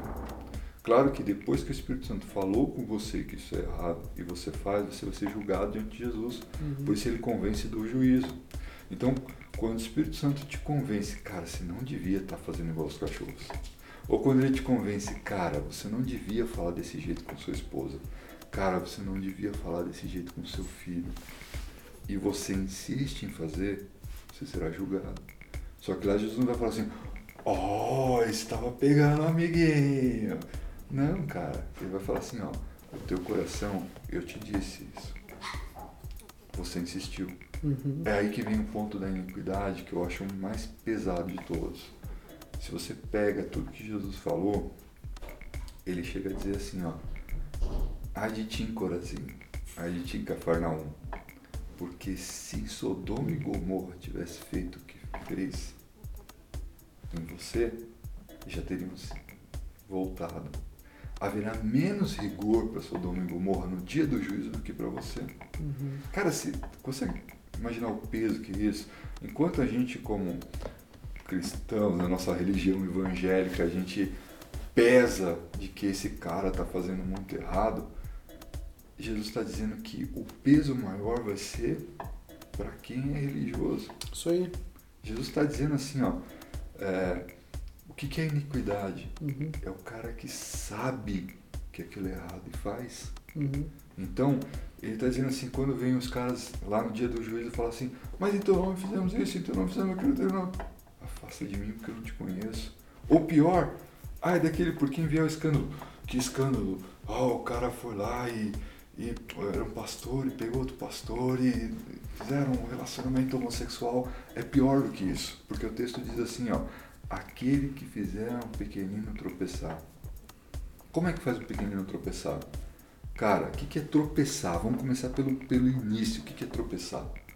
A Bíblia fala que o pecado é não, conhecer, não aceitar o sacrifício de Jesus. Uhum. Então o cara se converte pequenininho e fala: Uau, Jesus me salvou! Uou, cara, eu tô sentindo uma alegria tão grande, não sei o quê. Aí o outro vem e fala: Mas você vai pro inferno porque você fuma ainda. Velho, você está fazendo o cara acreditar que Jesus, o sacrifício de Jesus não é nada, Uhum. porque o cigarro pode tirar ele da vida eterna. Isso é tão pesado que Jesus fala que, ai de quem fizer isso, é melhor amarrar uma pedra de moinho no pescoço e jogar na, no fundo do mar. É. Isso é, isso é maldade.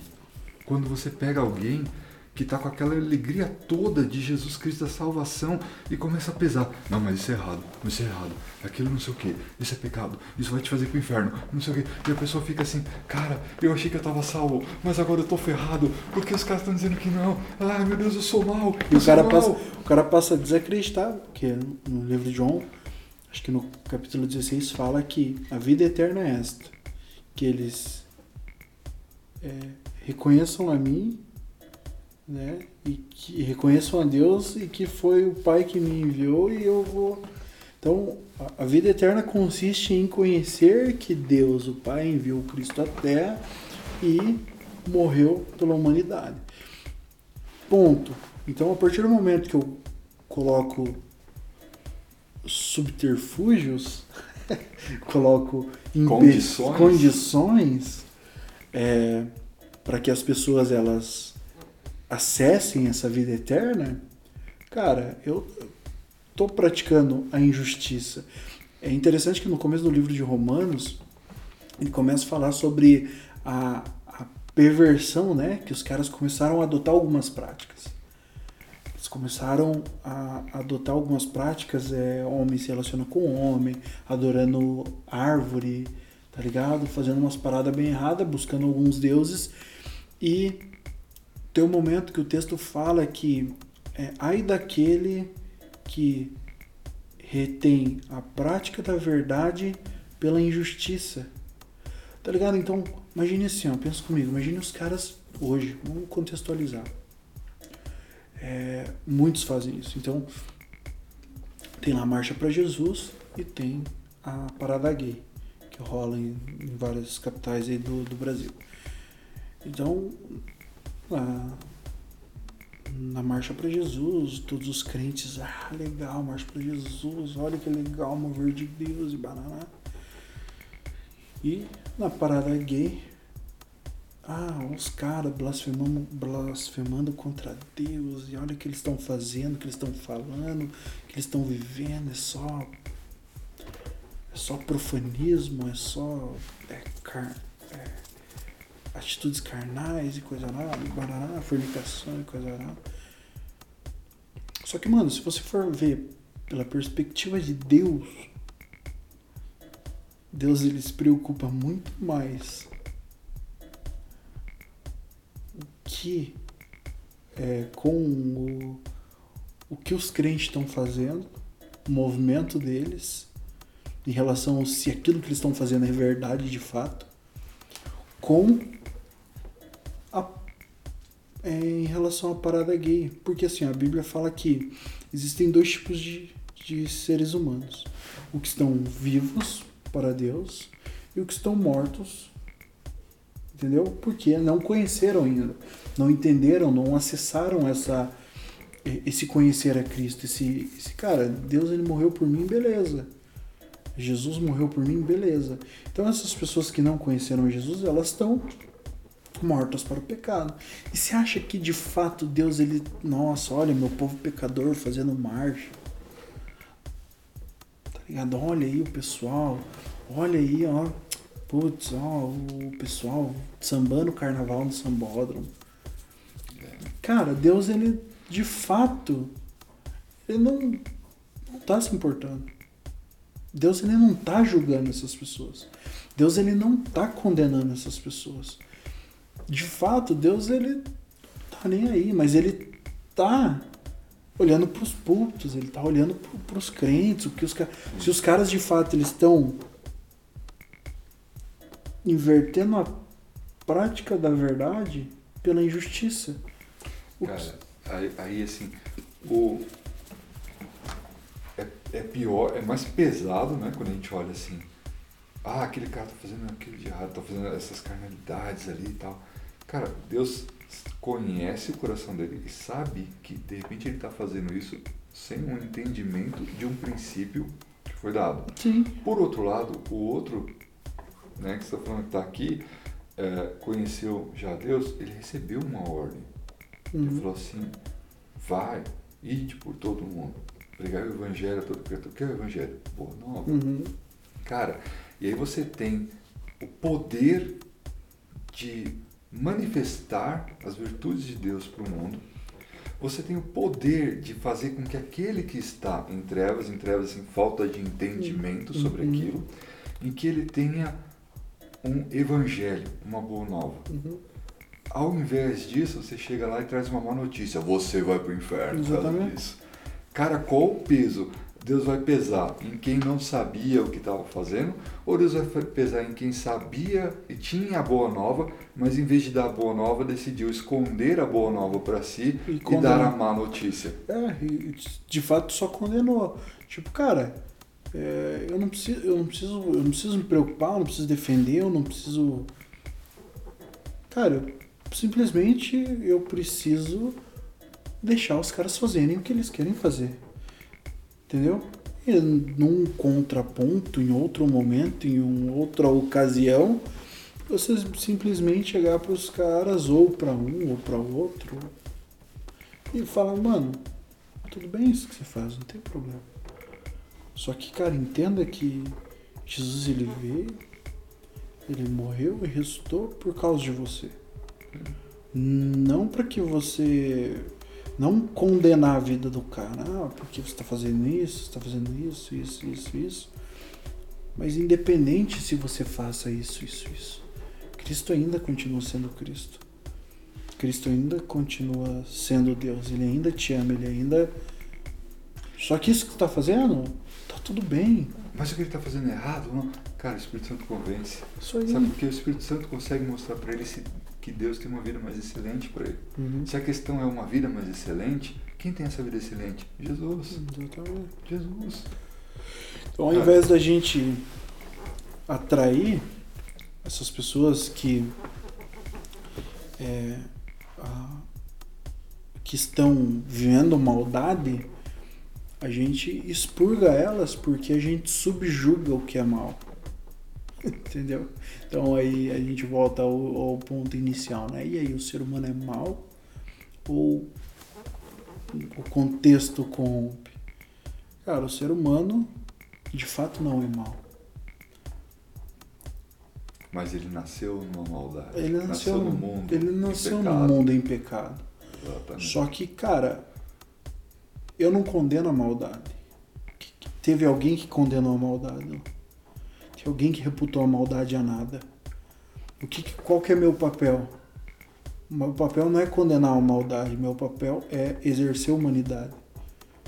A partir do momento que eu exerço humanidade, eu estou demonstrando uma verdade. E se há maldade na falta de humanidade, na minha humanidade, expressa em verdade, vai trazer a luz daquilo que não é maldade. É isso aí. A gente não precisa ir para o céu para viver a bondade ou para sair da maldade. Apesar de sermos concebidos na maldade, no mundo que está cheio de maldade, eh, Jesus escolheu fazer nascer a bondade dentro de nós. Deus é a bondade. Uhum. E quem nasce do Espírito é Espírito. Então nós nascemos, nasceu a bondade dentro de nós. E nós podemos revelar essa bondade para a humanidade. Uhum. Nós podemos ser a bondade e mudar a cultura à nossa volta. Ainda assim, aquele que nascer nessa cultura e viver em bondade precisará do Salvador, Jesus Uhum. Cristo, que o Espírito Santo vai revelar para essa pessoa e pode ser o mais bonzinho que for, na hora que o Espírito Santo toca, a pessoa se quebra e fala assim, cara, eu sou o pior ser humano do mundo. Como Paulo dizia, dos pecadores eu sou o pior. Uhum. Mas não que ele é pecador ainda. É que Paulo entendeu que, por mais que ele fosse fariseu e fazia tudo certinho, ainda assim ele entendeu que ele nasceu nesse contexto, que ele nasceu com qualquer outra coisa para tentar a salvação dele, religiosidade, por exemplo, do que o próprio Cristo.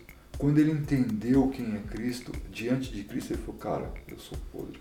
Uhum. E aí não é uma questão de fazer atos de bondade ou não, é entender que maldade é não reconhecer o senhorio de Deus, não reconhecer Deus como Deus. Uhum. E a partir daí, Jesus transforma o nosso ser. E daqui, com o ser transformado, a gente vive o que é a realidade da humanidade. Porque a gente não precisa ir para o céu para ser bonzinho. Porque Deus fez o ser humano bom. E quando Ele nos resgata dessa, desse, desse, dessa imersão que a gente vivia no mundo caído por causa do pecado de Adão, Ele nos resgata a originalidade da humanidade. Sim. Simples. Qual que é a originalidade da humanidade? Cara, é um ser humano com um coração que, que gera fontes de vida e que tem uma mente que gera, que cria. Uhum. E essa mente que cria, se ela cria a partir das verdades de Deus, ela cria coisas boas. Ela cria bondade. É simples assim. Sim.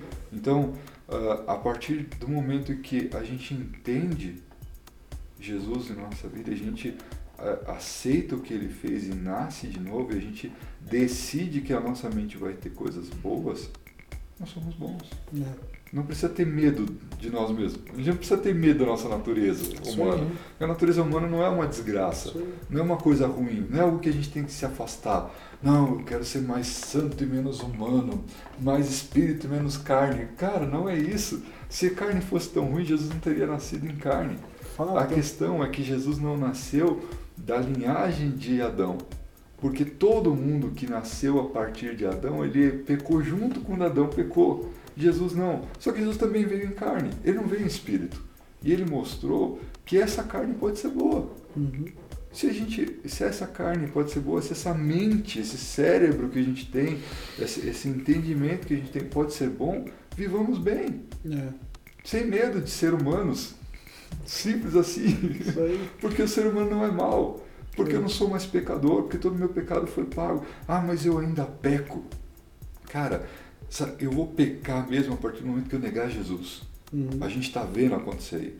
Está vendo o aumento do, do não é, no Afeganistão ali, o aumento de situações que vão chegar e não vão, ninguém vai chegar para você e vai falar assim, ó, comete um pecado aí, eu te mato. Cara, ele quer nem saber se você é gay, se você faz o que você, você Não. fuma, se você bebe, se você fez qualquer loucura. Ele não tá nem aí. A única coisa que ele vai te perguntar é assim: nega Jesus ou morre.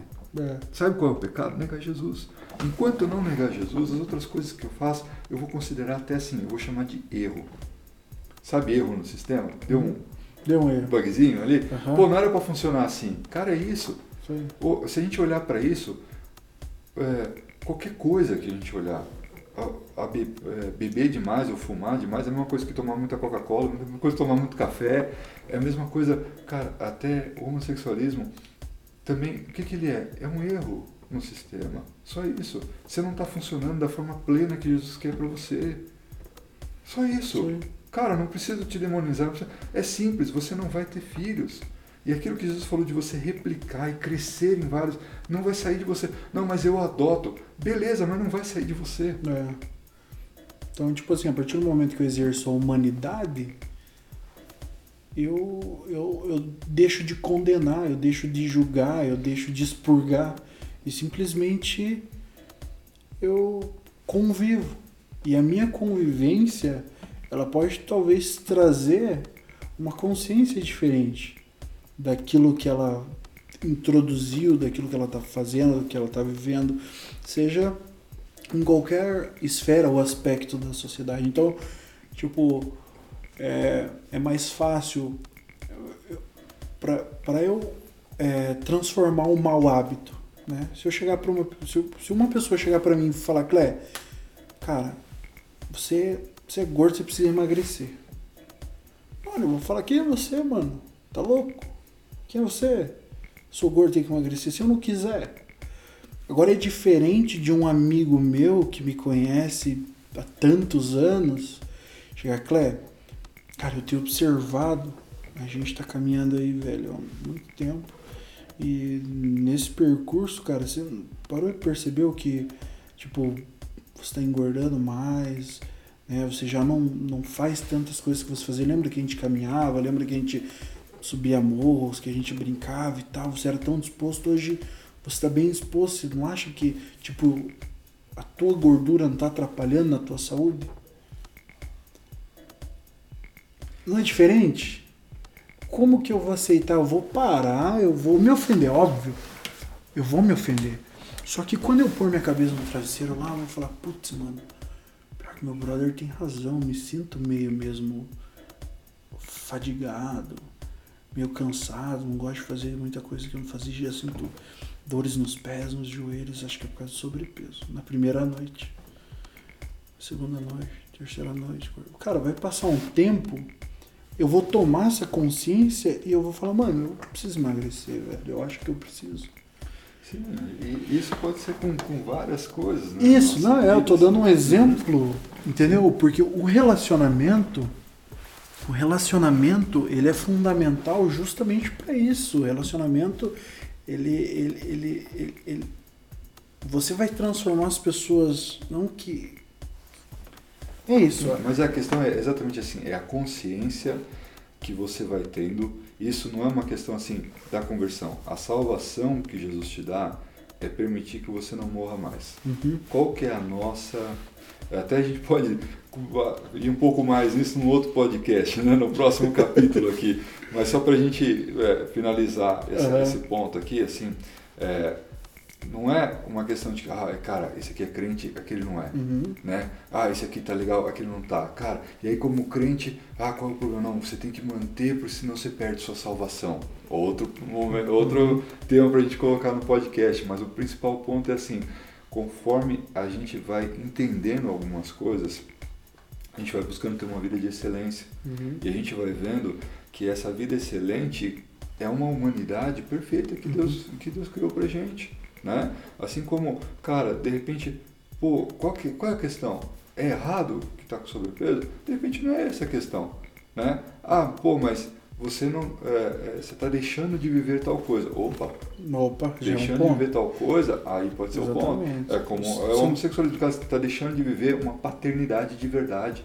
Você está deixando de viver uma replicação de você. É, você Pô, tá... cara, você, você, tipo assim, a única forma da gente existir por mais anos do que o normal é a gente ser replicado, porque as minhas filhas vão falar de mim para as filhas dela, para os filhos dela. A questão não é o ato, é um ato sexual É. ali que tá o problema, que o cara transou com. Não é o, o ato sexual em si. A questão é muito mais profunda que isso. Ela vai de, de princípios e de excelências. Aí. Não é que, Então. nossa, você, cara, um cara transou com outro, ele ofendeu Deus. Deus tá chorando no trono dele. Ah, porque o cara. Cara, cara, o que Deus tá realmente tri- triste é assim, bicho, eu, te- eu queria tanto que você se multiplicasse em vários outros. Eu queria tanto que você que você entendesse que eu te fiz aba, que eu te fiz pai, que ser homem não é um estereótipo, né, que o, que o Fiuk fica chorando. Não é isso, cara. Não é aquele estereótipo que os caras estão tentando derrubar no BBB. Não, eu te fiz para ser homem, para ser alguém que ia ser provedor de outros, para ser alguém que ia se replicar em outros, para ser alguém que uma mulher ia olhar e admirar, do mesmo jeito que admiram Jesus e admirar você. Mulher, eu te fiz para ser para ser amada, para ser o deleite do cara, para ele te tratar e para ele te amar, para ele te proteger, para ele te amar do jeito que Jesus amou a, a igreja. É isso aí, mano. Cara, você não, você não precisa, mulher, você não foi feita. é, o, o lance não é você transar com outra mulher que vai machucar, que vai machucar Deus, que vai deixar o Espírito Santo É triste. você, você deixar de. Você deixar de, de, de, de ser aquilo que Deus te desenhou para ser. Exato. Quando o cara, quando o cara Você passa, sendo injusto com a criação de Deus. Tipo, o cara, né, você citou da, da xícara, né? O cara, quando criou essa xícara, ele, cara, eu vou pôr uma alcinha pro cara poder segurar aqui o café, e o café ele vai comportar bem, a hora que ele tomar essa voltinha vai ser agradável aos lábios, não vai machucar. Então o cara, ele idealizou essa xícara. Ele sonhou com, ele viu, ele projetou o cara pegando, o cara enchendo, o cara segurando. Olha, tudo, tudo, tudo converge pro conforto de quem for beber o café. Agora eu pego essa xícara e uso ela de, sei lá, de apoio, uso ela de. se vira ao contrário e joga vira o café, Você, vira o o contra- cara você, você mudou o usufruto dela, você mudou a, pra que, que ela foi usada. E o criador, a hora que o criador vê a caneca virada de ponta cabeça com uma vela em cima, pingando resina em cima dela, ele vai falar, mano, eu gastei tanto tempo idealizando, pensando pra você pôr uma vela em cima da caneca. Aí você, chega lá, o cara desenhou tudo e você chega lá, tá assim, e o cara colocando café no pires e tomando aqui no pires. Aí fala, Nossa, é pecado colocar café no pires. Não, cara, não é isso. É que aqui, ó, tem um jeito mais excelente de você, Você tomar o café, toma- cara. Não é o contrário. É só isso. Ele não tá chateado com, com o que você fez. Ele tá chateado porque você podia ir muito mais. É um pai que olha o filho e fala assim, cara, não é que, não é que você é burro, não é aquelas coisas todas assim. Eu sei que você pode ir melhor. Eu sei. É, é esse sentimento só. Então, pra gente encerrar aqui, pra gente É. deixar um pouco mais de conversa pra próxima. Vai Cara, conversa. Assim, eu acho que chegamos no entendimento que o homem não é mau, mas ele está inserido num contexto de maldade desde que Adão pecou. Uhum. Só que Jesus tem uma, uma, um resgate à humanidade original para ele. É isso? Isso aí. Que bom. Bom, Meu amigo, muito Obrigado. obrigado. um prazer estar aí. Pô, cara, muito bom. E o próximo a gente vem aí puxar um tema aí mais polêmico e tacar tudo de novo na mesa aí. Isso aí. Até o café esfriar de Até o novo. café esfriar de novo. Uma delícia esse café. Beleza? Valeu, Clério. Valeu. Valeu, pessoal. Até mais. Valeu, obrigado. Até mais. Tchau, tchau. Tchau. Café Fora da Caixa Podcast.